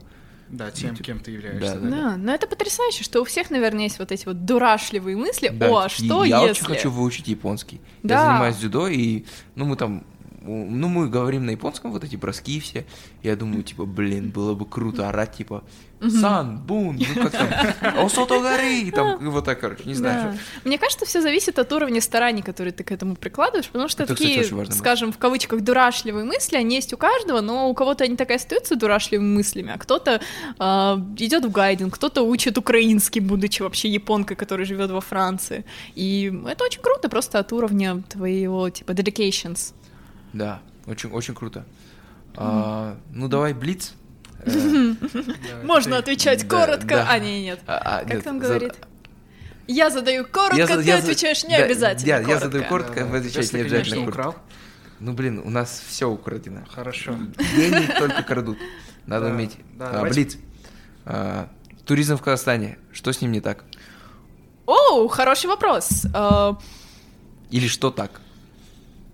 Это два отдельных вопроса. Хорошо, начнем с того, что не так.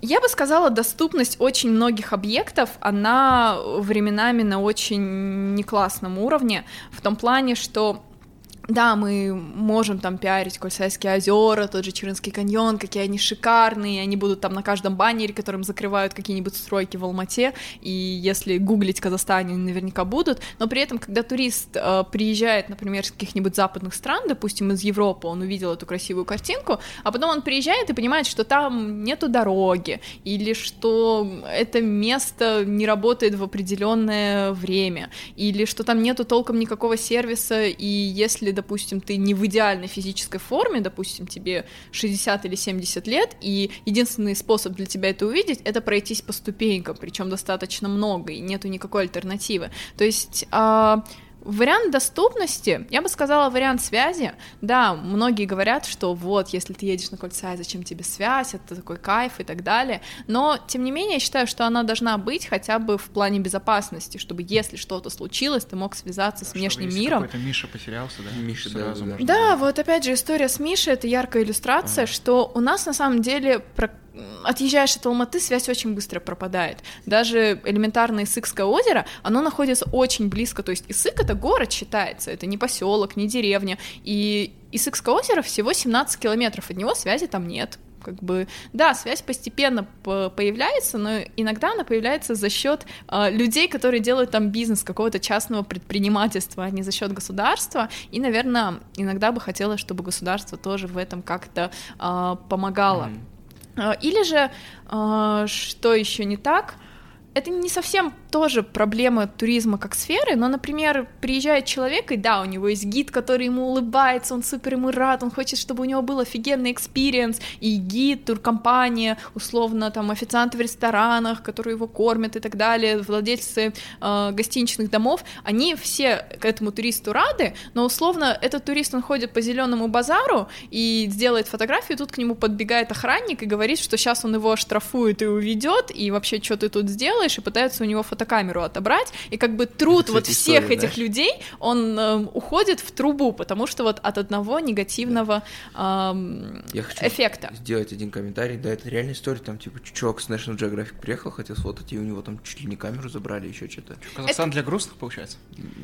В смысле? Ну, типа, там живут грустные люди. Не то чтобы, не, не, мне кажется, что просто... то, что... Угу. Ну, окей, закончи свою мысль. Да, то есть это в культуре, то есть там, знаешь, есть, называется, синдром вахтера. Не, слышал. не слышала. Это, это когда ты важничаешь. Mm, да, То есть, да, типа, да, а, а вот ты вахтер, и типа, блин, да, это здание Тебе мое. дали чуть-чуть да, власти. Да, да, да. Мне кажется, это проблема в том, что а, большинство людей, которые не задействованы со сферой туризма напрямую, они просто не понимают ее значимости, что эти люди, они не приехали на твою землю, чтобы тут, э, я не знаю, ходить по твоей земле. Они приехали здесь оставить деньги, они все равно стимулируют экономику, и это круто, что к нам приезжают туристы, и многие этого не понимают. Например, вот тоже яркая иллюстрация, это было не со мной, но когда я пришла в АСТ работать, мне рассказывали, что э, у них был какой-то фотограф, и он сказал, что он хочет посмотреть, как люди живут в настоящих юртах, не вот в этих туристических, которые делают там, а, а вот прям как реально современные кочевники живут. И он был готов заплатить за это очень большие деньги. Он, насколько я помню, был, кажется, из Нидерландов. И наша компания, они реально нашли вот людей, которые на летний-весенний период выезжают кочевать, они с ними договорились, что будет человек, он будет жить в юрте, а, что там он будет с ними переезжать, ну, там, на машине, но он как бы хочет посмотреть их быт, запечатлеть. И а, они приезжают туда, и как бы ему все нравится. То есть э, спать в юрте, окей, ходить в туалет на улицу за юрту шикарно. То есть вообще вот весь этот быт у него очень классно. И знаете, на третий день у него кто-то ворует фотоаппарат. А фотоаппарат, типа, ну, nice. вы представляете, сколько он стоит, или там был объектив, я не, точно не помню историю, возможно, я чуть проверяю, но как бы имейте в виду. У него кто-то ворует фотоаппарат, а там как бы, ну, вот люди, которые его привезли, водители, гид, переводчик и все остальные, ну, вот эти сами кочевники, их там, ну, человек 15, как бы. И их спрашивают, типа, ребята, честно скажите, кто взял фотоаппарат? Мы не будем вызывать ментов, просто верните его. Говорят, нет, мы не брали. И отсюда, ну, окей, вот что вы с этого получили? Uh, у человека украли фотоаппарат, он больше никогда никогда сюда не приедет, он вернется в свои Нидерланды и расскажет, что в Казахстане живут дикие люди, которые у него украли фотоаппарат, и это будет негативный эффект. Окей, ну продадите вы этот фотоаппарат на запчасти mm или на каком-то улыксе загоните. Это единоразовые деньги. Если бы этому чуваку понравилось, прикиньте, что он возвращается, он, допустим, пишет статью или у себя в соцсетях, говорит своим таким же друзьям, которые хотят посмотреть вот другой мир, и к вам приезжает потом не один, а к вам каждый год приезжает по несколько чуваков, которые оставляют у вас деньги. И вот этой вот мысли нужно доносить. Вот эта проблема... Э... Мне кажется, это больше проблема государства, потому что... Ну, это довольно-таки, знаете... Это проблема общества, я бы да, сказала. ну, то есть общество, то есть... Э, это не просто там отдельные индивидуумы, mm-hmm. а это, это же как бы, ну, для, для общих, то есть люди просто об этом не знают, им там не объясняют нормально. Mm-hmm. Ну, если бы нормально как бы объясняли все, ну, то есть мне кажется, то же самое, то, что если бы там много людей мусорят, mm-hmm. вот эти граффити рисуют. Да, да, да, да. Тут то, то же самое. Ну, то есть, э, все равно, мне кажется, то, что это, это больше работа не самого, там, не какой-то там частной компании, там, а то, mm-hmm. того же АСТ. То есть это должно государство проводить работу с населением, что вот, нельзя. Не просто там снять ролик, о, very nice, да, а да, там, да. типа, ну, да. Да, да я согласна, народ, что, да. окей, государство, оно хорошо привлекает тот же Экспо, или в прошлом году у нас была выставка Пата, это туристическая выставка, где, ну, как бы поставщики и покупатели со всего мира съезжаются и смотрят какие-то новые вещи. То есть в плане каких-то вот таких, типа, grand gestures mm-hmm. у нас много чего производится. Но на местах, условно, сделать лестницу, которая э, с перилами, за которую там можно mm-hmm. держаться, или сделать нормальный туалет, который чистится. Да. То есть эти процессы идут. Например, тот же Чуринский каньон, во всяком случае, Долина замков, я просто радуюсь за них каждый год, что они сделали нормальный туалет. Причем это очень смешно. На Чуринском каньоне раньше был бесплатный туалет, и как бы вы представляете, как выглядят бесплатные туалеты в Казахстане. Это деревянный сарай, который не моют никогда. И он там стоял долгое время, и это был единственный вариант. Ну или просто отойти за холмок. А в прошлом году нам сделали платный туалет, который чистят, который красивый, с унитазами. А он стоит 100 тенге, и он закрыт. И чтобы туда сходить, и рядом с ним маленькая будочка, и там стоит, я его называю, хранитель ключей, там все время маленький мужичок, ты подходишь, платишь ему 100 тенге, он тебе открывает ключом туалет, и ты идешь по своим делам, потому что, не дай бог, кто-то бесплатно зайдет в наш туалет, который мы отстроили. А думал, сейчас скажете там... Проблему туалета, знаешь, типа, это, ну это реально, реально там... Это реально проблема туалетов. Нет, там, типа... типа, они стоят, знаешь, их постройка стоит 24 миллиарда тенге, то есть такая проблема же тоже есть. Это то, что, то, что они недорогие? Ну, угу. То есть, да. Ну, есть... кстати, ну, например, я знаю то, что, например, поставить в туалет в Чембулаке. Дорогие. А, угу. ну ты, ты про это? Да. Нет, а я думаю, то, что, ну, типа, туалет в Чумбулаке реально сложно поставить там, типа, на высоте. Ну да, ты туда подводишь материалы да. и так ну, далее, да. но, а, тем не менее, вот с ну, Большим Алматинским озером была такая проблема, потому что на Бао там, ну, просто отвратительный туалет, и я всегда не понимала, почему это близко к городу, туда ведет дорога, то есть это не как на Чембулаке, где, ну, на канатной дороге, что ли, перевозить, или на вот этих ну, вот снегоходах. При, прикол в том, что мне кажется, то, что вот эти туалеты, которые платят, угу. то есть определенно какое-то част, частное лицо их построили. Я, я не уверен, то, что государство... Они принадлежат нацпарку, то есть а. Большое Алматинское озеро, Исык, Чирын, mm. это все в нацпарке. По сути, они в государственной собственности. И там вообще, по сути, ничего нельзя строить частного, да? Ну, национальный парк — это как бы их обязанность, условно, убирать мусор, ставить мусорки, вот делать где-то лестницы и так далее. И, по сути, въезд в национальный парк, он платный. То есть, допустим, поехать на тот же Бао, я там, правда, давно не была, сейчас там дорогу делают, э, стоило, ну, где-то то ли 700, то ли 1000 с чем-то это, это вот когда ты проходишь пограничный блокпост, да? Да, да, да, когда вот ты проезжаешь как... блокпост, ты все равно платишь какую-то да. денежку. Или, или говоришь, ага, талон не нужен. Да, или... И вот как раз, э, ну, мы как туркомпания, мы обязаны брать чеки, типа, ага, талон не нужен, это не наш вариант. Это ага. все время моя борьба с этими людьми, которые продают талоны, потому что, девушка, у нас чека нет, у нас машинка. А, окей, я подожду, мне нужен чек. И они такие, Потом Сам оказывается, да? что по чеку там типа тенге на 200 меньше, чем должно быть и так далее. А, но в итоге, то есть люди платят деньги, это подходит все в фонд национального парка. И по сути с этих денег должны содержать национальные парки, то есть должны платить зарплаты людям, которые следят за этим, а, там уборка мусора, установка каких-то, ну вот рекреационных мероприятий, там, например, э, вычистить полянку, чтобы там можно палатки ставить. То есть это все должно уходить внутрь, но скорее всего оно не мне, уходит. Мне внутрь. не хочется это говорить, но это уходит на не на озеленение, а на озеленение внутри своего дворе. Какого-нибудь маленького дворца. Ну, да. А, ну, если на такой, а что так, что так с туризмом? Вот, я слышал такой, смотрели фильм э, «Последний корабль» Кана Бесикеева? Нет. Нет, не смотрели? Ну, он там, короче, знаете, такой Александр Габченко, он на этих велосипедах ездит, короче, в, по Алматинской области. Они, короче, с ним поехали в Орал смотреть «Последний корабль», который остался Э, ну, там, там, типа, долина кораблей, условно, были раньше. Mm, да, да, знаю, да, о чем да. ты. Э, ну, в общем, там остался один корабль, хотя их было раньше много, да, их там их все разорвали. Да. да, да, да, да, И, ну, в общем, они говорят то, что они берут интервью иностранцу, он говорит то, что, блин, мне нравится вот эта вот самобытность, вот эта вот дикость. Угу. Но мне кажется, все равно, то есть нужно, нужно создавать какие-то условия. Нужно создавать да. какие-то условия. Но не типа там, я не знаю, там, условно, все на, нафиг спиливать и там просто строить какие-то отели. Uh-huh. Э, ну, мне кажется, то есть нужно какие-то базовые вещи, там, типа туалеты и там... Просто, мне кажется, еще момент то, что нету такой информационной штуки, э, то есть информационного вот этого э, поля, которое, то есть, если ты там гуглишь чарын, uh-huh. ну, условно, там тебе дается какой-то страшный сайт или еще что-то там. Ну, мне кажется, то есть раньше, по крайней мере, так было, но... Да, мне казалось, проблема именно в этом, что да, то есть, типа...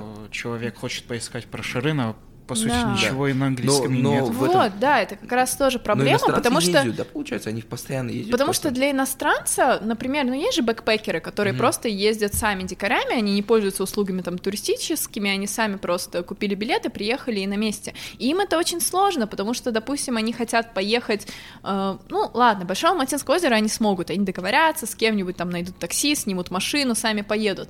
В Алтан-Емель они сами не смогут попасть, потому что там, ну, не каждая машина проедет, там нужен специализированный транспорт. И плюс, если они хотят что-то узнать об Алтан-Емеле, как туда доехать, сколько там стоит, где останется вся информация на русском, казахском. Если ты не знаешь русский, казахский, то как бы, ха, э, oh well. Bye-bye-bye. Да, да, Сори, то есть, опять же, доступность на английском языке хотя бы. Да, есть много туркомпаний, которые, ну, вот так же, как и СТ, работают на въезд, и они а, стараются пиариться через иностранных э, поставщиков туруслуг и так далее. Но, м, да, я бы это тоже выделила как проблему, а сказать, что так с казахстанским туризмом, м, это вопрос посложнее на самом деле. Просто, э, знаете, как...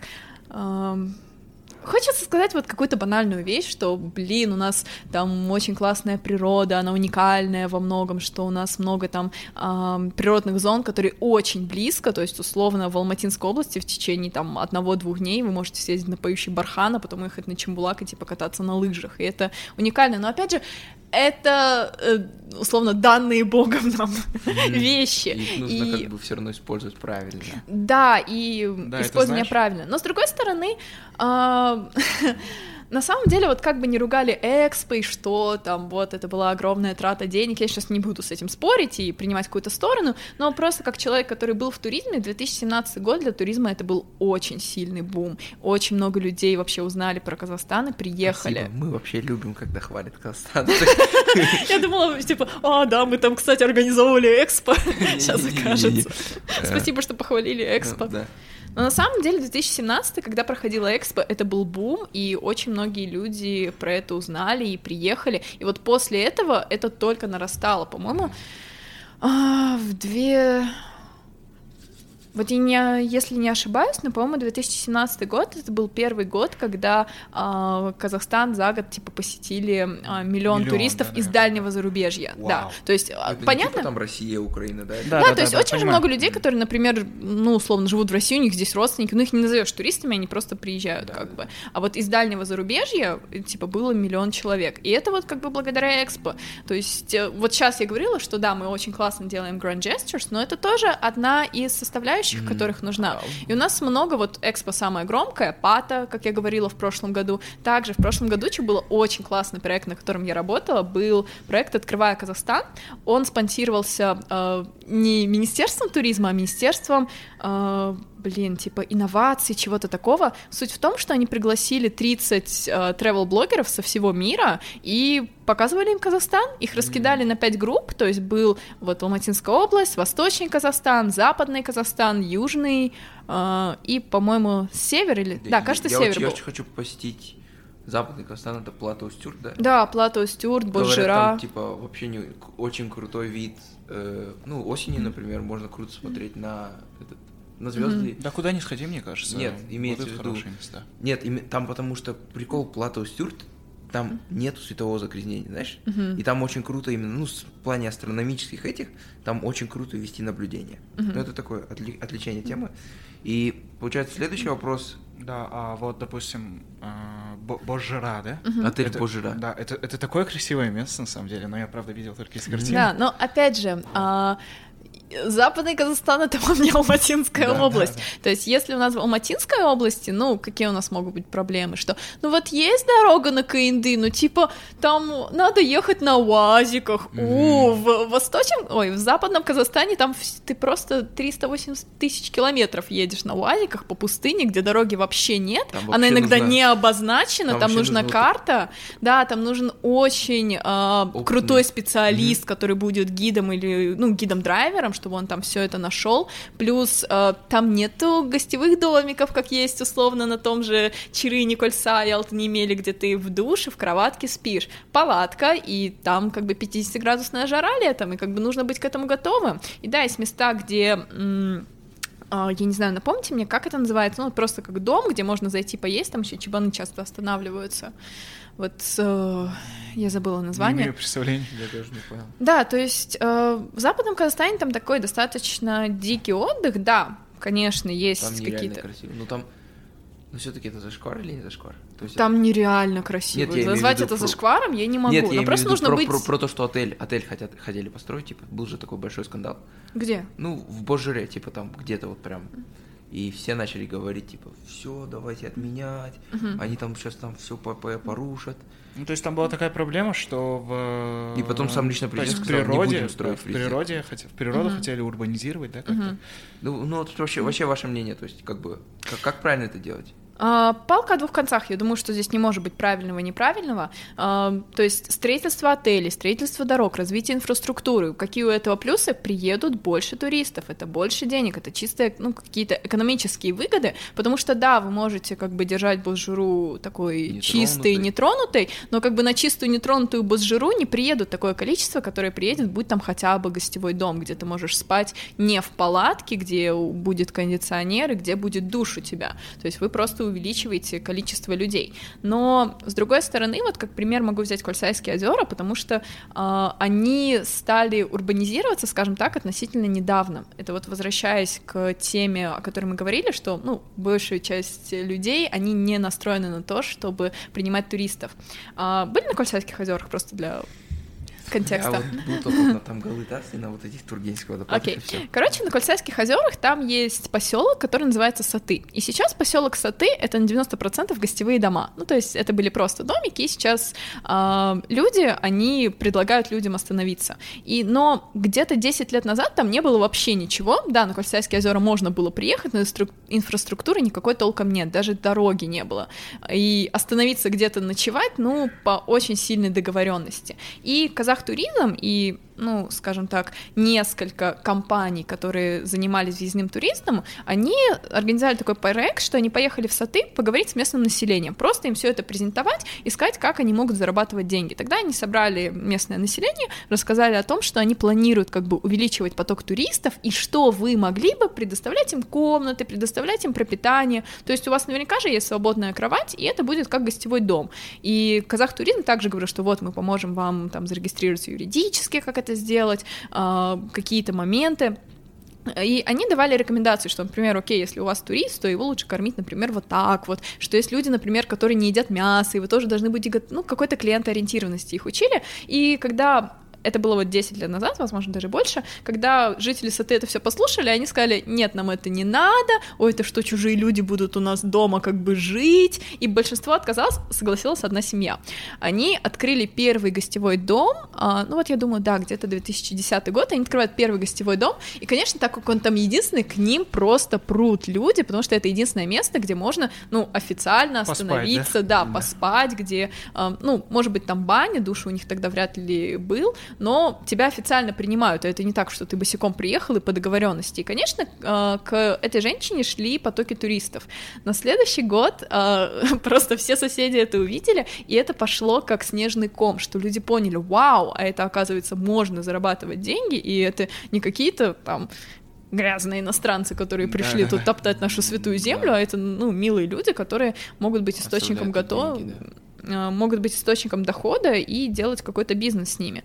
И сейчас, как я сказала, Саты, он просто это одни гостевые дома, они соревнуются друг с другом, потому что у них есть, ну, какой-то рынок, и как это сказать, конкуренция, mm-hmm. что они ставят себе Wi-Fi, что раньше там не было душа, ну, это mm-hmm. просто поселок, там ну, баня могла быть. Mm-hmm. Они делают душевые кабины, они строят отдельные уже гостевые дома, которые... Чисто а, для иностранцев. Да, то есть до этого просто сдавали комнату, ну, вот, где мы спим, вот тебе кровать. Сейчас они уже делают отдельные домики, они соревнуются, и у них вот рост, рост, рост. То есть, и вот, честно говоря, мне очень нравится видеть, как Саты изменился, ну, вот в течение нескольких там, сколько, четырех лет, как я туда езжу-езжу. Раньше это был прям просто поселок, сейчас у них очень крутое футбольное поле, они построили себе новую школу, у них действительно большая школа, они отремонтировали себе мечеть, то есть даже вот сам поселок, он оживает, из-за этого у них идет потому движняк. Это драйвер экономики, потому что вокруг этого уже начинает строиться. То Да. есть, ну, приливаются деньги. Ну, это, это очень крутой кейс. Да, и вот сейчас, э, пару лет назад была построена, в прошлом году была построена гостиница Кольсай Village. Она была построена прямо на самом Кольсае. То есть Саты, он находился, ну, где-то минут 30 нужно ехать до озера Кольсай по дороге. А Кольсай Village построили прямо на берегу. И от этого тоже был такой хай-фай, что вот это на территории национального парка, как так. Они построили там несколько коттеджей, и они потом начали отпираться, типа, так, во-первых, мы не купили эту землю, мы ее арендовали на 49 лет. Кстати, вот это, я, я слышал про этот скандал, типа, вот там, короче, э, вы выкупают э, там национальную землю в аренду, и, в общем, есть один журналист Вадим Борейко, и он там про это рассказывает, про то, как... Ну, вообще, это его тема, на чем он ориентируется. Но, то есть вот люди это ругали, но я, честно говоря, была двумя руками за, потому что пока там не было никакой гостиницы, и люди, ну, просто туда приезжали, э, там были только работники национального парка, и что они, ну, пригоняли лошадей, иногда там мусор убирали, как только приехала эта гостиница, и они начали делать там бизнес, они поставили там мусорки, то есть они прям много поставили мусорок, люди начали меньше мусорить, они их сами чистят, они сами вывозят этот мусор, они э, построили там кафе, ну, где люди могут хотя бы зайти погреться, они начали делать беседки, они отремонтировали лестницу, то есть это вот какие-то базовые моменты доступности, и сам национальный парк, он этим не занимался особо, типа они получают деньги за вход, но они не вкладывают, да, окей, не буду гнать на национальный парк Кольцайские озера, пустите меня, пожалуйста, мне еще туда понадобится съездить, но тем не менее, как только там появился Кольцай Вилледж, то есть частное предприятие, там пошел э, движняк и какая-то культура, соответственно, поэтому мне, наверное, сложно говорить, потому что я не была на Босжире, как бы это не видела сама, я, ну, не из западного Казахстана все таки но я скорее говорю, что это больше хорошо, чем плохо. Да, есть это э, отрицательные последствия. Тот же Кольцай Вилледж, когда появился, едешь летом на Кольцай, особенно если это суббота-воскресенье, ощущение, как будто ходишь по барахолке, потому что, ну, просто очень много народу, и везде толпа. И я просто всегда старалась уйти на второе озеро, да, туда идти три с половиной часа по лесу, но как бы там хотя бы никого нет, и там природа. Ну, Вот, это тоже кажется, своеобразный компромисс. А, следующий вопрос, наверное, внутренний туризм и пандемия. Как, как вы видите корреляцию, то, что больше людей стали из-за во время пандемии ходить больше... Да, летать не в Швейцарию, да, Да-да-да. а ездить в Кольцай, может. Да-да-да. Нет, это, конечно, сыграло свое дело. Ну, по поводу внутреннего туризма, м, просто когда вся эта пандемия началась, я работала на въездной туризм, и, соответственно, нам все перекрыли. Как Мгм. бы все заказы слетели, и были безденежные времена. И многие из моих коллег, они вот переключились на внутренний туризм, начали катать вот эти вот автобусы на тот же Черин Кольца и прочие попсовые места. Но я как бы осознанно сказала, что я этого не хочу делать. Первая моя причина была, потому что я параноила из-за коронавируса очень жестко. Я думала, блин, это 50 человек в автобусе, как бы никто не будет носить маски, Да, это, это очень легко. Да. Да, это очень легко поймать э, вирус, и просто я живу с родителями, они как бы, ну, в группе риска, Ну да, понятно. Поэтому, да, я, я бы не хотела рисковать, поэтому я от этого отказалась. э. И, с другой стороны, наш внутренний э, турист, который просто казахстанец путешествует по Казахстану, они не готовы платить те деньги, которые платят Да, иностранцы. очевидно, Да, то есть, условно, АСТ, вот компания, в которой я работала, а, тур на Черинский каньон индивидуальный, то есть в день, когда ты хочешь, в любое время, отдельная машина, отдельный гид, вот ты едешь один или там со своей группой, он стоил около 300 долларов на человека, ну, то есть это, 10 нор- часов это- тур. Это, нормальная цена, ну, в плане, имеется в виду для иностранца, но как бы для... Ну да, предложи какому-нибудь казахстанцу 300 долларов, это Да, да, это чё, половина его месячной 120 зарплаты, да? тысяч за это, один это день? не его не половина месячной зарплаты, это его три зарплаты. 42 500 это... Ну, это же минимальная, а средняя, Ну, наверное, где-то 200-220. Ну нет, ну если брать Ну минимально. да, это типа 120 тысяч за один день, они как бы скажут, нет, я не поеду. Да, есть, конечно, групповые туры. Ну, типа самый дешевый чирын в нашей компании до карантина, потому что сейчас, понятно, другие расценки, но тогда он стоил э, 90... 86 долларов, вспомнила. 86 долларов это был самый дешевый тур, потому что он групповой. То есть он немножко урезанный, что там типа нету обеда, вы как бы сами покупаете себе обед, что там могут быть другие люди. Ну, типа, комфорт чуть меньше, но зато почти в три раза дешевле, Ну, даже для больше. да, то есть цена. Да, но А. тем не менее, даже самая дешевая цена 86 долларов, это ну где-то 30 с чем-то тысяч. А Да. теперь условно зайдите в Инстаграм и погуглите там туры на Чирын, и вы обязательно найдете Чирын за 4000 тенге. Ну как бы Вау. Ну да, да, то есть типа... Или Кольцай за два дня 11 тысяч. И я просто не хотела идти туда, потому что я смотрю на эти цены, и я понимаю, окей, Кольцай на два дня 11 тысяч. Это будет самый просто загаженный автобус, вот который, вот если он еще на чуть-чуть сломается, он перестанет ехать. Он вот он ровно на едет, этой да? границе. Да, да, да. Да, он едет просто на честном слове и на одном крыле. Да, да. Это будет водитель, который не знает дороги, который будет со мной ругаться, который типа встанет посреди типа так, я пошел пописать, а вы тут постойте.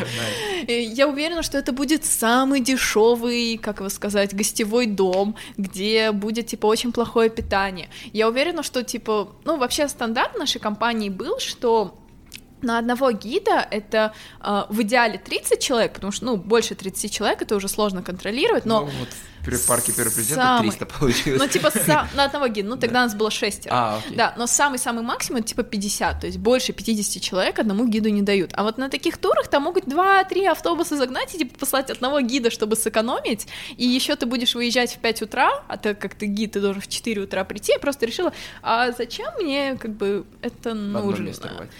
Да, И то есть есть, конечно, там, да. есть, конечно, внутренний туризм, который, ну, готов платить эти деньги, например, но в основном это ребята, которые приезжают, например, из Астаны в Алмату по командировке, они хотят там покататься один-два дня, и почему бы и нет. Есть алматинцы, которые готовы, например, взять хороший транспорт, хорошего гида, хорошую компанию, которая за все отвечает, э, но их, к сожалению, не так уж и много. И наш рынок внутреннего туризма, он вот как будто больше нацелен на вот эти вот туры за черен за 4000 В тенге. принципе, это логично, ну, Да. учитывая, как бы, есть с макроэкономической точки зрения смотреть. И, Да, наверное, давай будем завершать, да? да, по нет, по- последний мой вопрос лично от меня. Да, конечно. Э, Ташкент. Внезапно. Ташкент, да, Ташкент. Я не знаю ничего на узбекском, но, Как Дуй заорал. да. Я знаю только одно слово на узбекском, и это харып. Это типа, ну, как вот в Казахстане есть мамбет, а в, Ташке... А, в Узбекистане окей. это харипа. Не очень хорошее слово, Да, ну, бы- окей. окей. Ну, в общем, почему Центральная Азия ассоциируется с Ташкентом, а не с Алматой?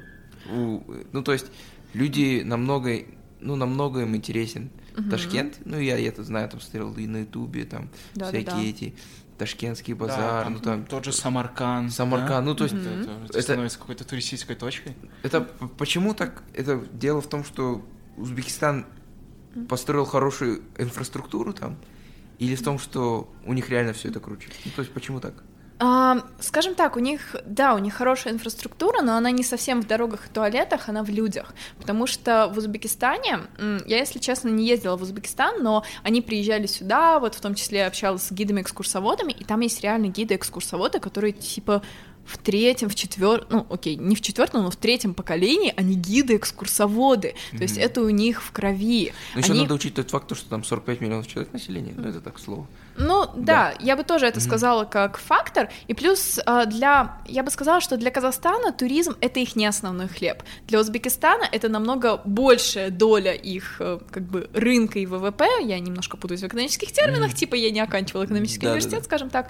Э, Для Узбекистана туризм более важен, чем туризм для Казахстана. И поэтому Узбекистан, они ам, на Больше самом деле, да, они больше нацелены на то, чтобы привлекать туристов, на то, чтобы а, делать Узбекистан для них более доступным. И у них вот действительно их туризму много лет, намного больше, чем туризму в Казахстане, потому что каких-то а, компаний, которые заточены на а, въездной туризм в Казахстане, они, ну, им, ну, может быть, самым старым около 20 лет. В Узбекистане, опять же, есть компании, которые уже работают типа 60 лет, еще с советской эпохи, то есть это еще в советские времена была такая туристическая точка. И плюс э, также в Узбекистане у них вот сохранение всего вот этого исторического, тот же Самарканд, Бухара, они просто в восхитительном состоянии, и это вот сохраненное наследие. У Казахстана у него больше, э, скажем, точка силы, она на природные достопримечательности. У нас не так много ну, архитектуры или каких-то исторических штук, которые бы привлекали конкретно в Казахстан.